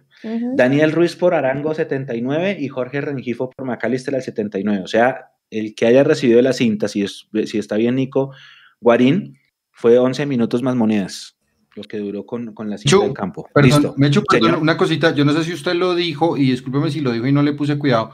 Dice José Benavides que los, los tres jugadores convocados marcaron gol el día de hoy y hasta Juanito se llevó tres también. Lo- Dato curioso, los tres jugadores convocados marcaron gol, sí, ahí lo dice José. Sí, sí. Así es. Así es, así es. Ya estoy, le- ya leyendo en el chat de. YouTube por si acaso, tranquilos. Ok. Sí, no, Leo siempre ha estado mirándolo. o sea, Es- es- no responda a otra cosa. otra pero- cosa, nada, le paró bolas a Sí, eso. sí, sí. Oye, es, que el, debate es bienvenido Sí, siempre. Claro. Si estuviéramos todos siempre de acuerdo acá, eso sería muy pereza. porque todos hablando de la misma cosa. Sí, Sí. sí, qué pereza. Bueno, Listo. Nico, next. última, último mapa de calor que tenemos acá del Chicho Arango. Que en mi opinión fue el jugador que más se vio, que menos se vio, perdón. El, el sacrificado de, por, por la presencia de, de Fernando Uribe. Aunque Y- haya hecho gol. Ese está interesante. Y hay que analizar, ¿no? Y se puede debatir si fue Chicho o si fue Maca. Ese, ese, ese está interesante, ese mapa de calor. Pero mire, pero mire, bastante- pero mire que Chicho entonces en ese orden de ideas tuvo, tuvo más movilidad, correcto, lo que dice María Paula. O sea, estuvo por más partes del campo también. Y eso quiere decir que le ayudó más en la función eh, de cohesión de juego, creo yo. Ente- no sé si Sí, entiendo bien ese mapa, Algo pero, así quería decir. pero lo que a mí me, me indica es eso. Exacto, porque eh, el Chicho estuvo más a disposición del equipo esta vez que, que en partidos anteriores. Ujú. Sí, acá empieza el, aquí empieza el debate de, de quién se vio menos. Hay mucha gente que dice que Maca, mucha gente dirá que para mí sí fue Maca. Lo que Para pasa mí es que Maca, Yo sí. tengo una pregunta. Sí. Yo tengo una pregunta con respecto a los mapas de calor y es, ¿es más importante revisar en un mapa de calor si se quedó estático en una posición y sale rojo o en qué más posiciones tiene amarillo? Ambas. Eh, No, pues yo pregunto. Si, lo- si, el mapa, si el mapa de calor se lee es qué tanta incidencia tuvo en el partido y en cuántas zonas pudo estar el, el- el jugador o en dónde como tal residió eh, mayor cantidad de tiempo de juego en, en una sola parte o en varias del campo. Para Le mí, para mí tiene que contrastarse eso de dónde estuvo y demás con la efectividad, porque si de pronto acá vemos a Chicho que estuvo, no sé, jugando más por la derecha, eh, de media punta, hay que ver dónde fue más eficiente de pronto, contrastarlo de pronto, no sé, con la efectividad en los pases y demás, y en qué momento, como para tener una idea más clara de dónde estuvo y si realmente donde estuvo fue más eficiente o si de pronto se cambió en el segundo tiempo y en los últimos minutos generó más desde esa posición, pero está menos resaltado en el amarillo justo porque estuvo menos minutos. Mm. Entonces yo tengo una pregunta con eso que me estás diciendo, Mapis, y es, McAllister estuvo siempre a la izquierda y tuvo completamente rojo a la izquierda. ¿Incidente en el, en el desarrollo del partido? No, no fue para nada incidente. O sea, ahí, ahí vemos que esa banda nunca se movió, que no fue toda su responsabilidad porque Perlaza salió solamente una vez y fue donde generó esa asistencia, pero no, no fue incidente porque ya vimos que Millonarios estaba cojo, solamente atacando por la derecha. Ok. John Torres dice, Para mí. John Torres dice, Carlos Para Antonio mí. Vélez esta vez no la cogió contra ningún jugador. De hecho, cuando dio la figura del partido, puso un podio y en ese estaba uno Emerson y dos Roman. Ah, entonces yo entendí mal el comentario. Ujú, Sí, están diciendo que más, que más Maca, que el que más eh, estuvo, Claro. el que menos se vio, mejor dicho. Y es que estamos, además es por eso mismo, ¿no? Que hemos estado acostumbrados a lo que ustedes llaman maca dependencia y ver mucho a maca, que la pelota pasa mucho por sus pies, que no solo es que digamos tirado en esa banda izquierda, sino que comienza a jugar también como un interior y a generar y a crear. Entonces yo creo que, que pasa también por ahí. Y yo también quiero volver a recalcar el tema de Perlaza, que tiene que salir un poco más porque es que Juanse siempre nos dice y nos insiste con ese dato de que Perlaza es el mejor, el mejor jugador que se entra, digamos, en Millonarios con más efectividad. Sí, de acuerdo. Entonces ahora ya no es Maca dependencia. Todo puede cambiar este jueves en el Atanasio a las 8 de la noche. Nosotros empezamos transmisión desde las 7 y 40 con el relato de Tamí, con los comentarios del equipo de siempre. Les extendemos de una vez la invitación para que se conecten y después de ese partido el tercer tiempo sí de una, no como hoy, sino de una. Sí. Se acaba el partido y lo hacemos de una en caliente, con la rueda de prensa, con el análisis, con todos eh, los miembros del equipo. Le queremos mandar un abrazo muy grande a Edu, que no pudo estar con nosotros hoy. Un abrazo muy grande a todo el equipo. Le queremos mandar un gran saludo a, a nuestro colaborador Jason, que hoy lamentablemente sufrió la pérdida de su padrastro y lo acompañamos en este momento tan difícil para él y para su familia. Le mandamos un, un abrazo muy solidario, muy fraterno de parte de todo el equipo. Y lo que les digo, prepárense porque el próximo jueves viene una nueva transmisión, un nuevo partido contra un equipo bien duro, pero que promete un buen picado. Y lo primero, cero miedo. Cero miedo que este equipo le puede, le puede dar la pelea en Medellín. Mm, señores, 8.50 pm. Brian está diciendo que, se nos, que nos faltaron un par de donaciones. Ya voy a mirar, ya voy a mirar. Porque Brian sí nos donó, sí me acuerdo que lo leí, pero voy a mirar si tenemos más donaciones. No siendo más, voy a, a cerrar 8.50 pm. Leandro, un último pensamiento antes del final del tercer tiempo, por favor. Eh, do- dos, dos pensamientos. El primero, eh, hay muchas maneras de ver el fútbol, eh, de jugar el fútbol, de entender el fútbol. Solo existe un reglamento. Lo primero que quiero decir. Lo segundo, quiero que Millonarios salga a jugarle mano a mano de visitante al super, hiper, mega recontra Ducati engallado en Medellín que se llama el Deportivo Independiente Medellín. Eso es lo que yo espero. No espero un partidazo. No, no, no. Espero que Millonarios salga a jugarle mano a mano al Medellín, porque esa va a ser la primera prueba de fuego para Gamero y para los refuerzos también que llegaron. Eso es todo. Un abrazo y muchas gracias. Además que yo creo que me acuerdo de la final de 2012 en que Bolillo le salió con, con, con exceso de respeto, slash miedo, a Hernán Torres y a ese equipo que cabalgó el torneo. Puede pasar, puede pasar. El, a ver, sí, hay donaciones. Dice, Brian dice, yo soy antiselección por eso y más. Me imagino que estaba hablando de, cuando la lesión de Osman López, que yo lo mencioné acá. Eh, mi mundial es el mundial de clubes, dice él. Y hay otro que es de Andrés García, que nos donó 10 dólares, 9.99 y dice, este debate sería excelente si no tuviéramos pandemia. Mapi y Leo en el mismo estudio, sería pay-per-view. Ay, espero, esperamos poder volver a, a, nuestro estudio a grabar la, el tercer tiempo y el live como, como antes de este virus. Mapis, gracias por todo y cuál, cuál es tu último comentario antes de cerrar. Eh, yo me voy eh, con el mismo comentario con el que, con el que abrí hoy, digamos, todo este espacio de opiniones. Y es que no podemos perder la cabeza porque nos metieron tres goles, porque al fin y al cabo logramos los tres puntos, estamos solamente en la segunda fecha. Se, es tiempo y tenemos tiempo para reacomodar y yo sigo insistiendo, este equipo no ha perdido la memoria de la buena actuación en defensa que tuvo en el cierre del semestre pasado, así que tomemos esto con calma, no es el fin del mundo y tampoco es, eh, pues para decir que somos el mejor equipo porque ganamos hoy, sino que hay que tomarlo todo con calma, es la segunda fecha y bueno, contra el Medellín, a no guardarnos nada, simplemente ajustar un poco en esos puntos donde hoy estuvimos flojos. Gracias, Mapi. Gracias, Leo, por estar con nosotros acá en este tercer tiempo. Nico, una última reflexión ahí atrás. No, que muchas gracias a todas las personas que se conectaron. Hoy la transmisión más vista, eso es gracias a ustedes. De verdad, muchísimas gracias. Total. Nos veremos este jueves. Eh, que a todas las personas que participaron en los audios también muchas gracias. Si no salieron, no se preocupen, hay muchos audios, hay que filtrarlos. Sin embargo, tratamos de poner a la mayoría. Y nos vemos el próximo jueves en la transmisión. Ya miraremos cómo hacemos con el Mundo Millos Live, que son los jueves a las 9 de la noche. Supongo que no habrá por esta semana, ya que hay partido. Hmm, ¿Seguro? espere a ver. yo no estaría tan eh, seguro de eso, la verdad. Sí, espere, a ver. Nico, ¿quién, ¿alguien ayudó con el filtro de los audios?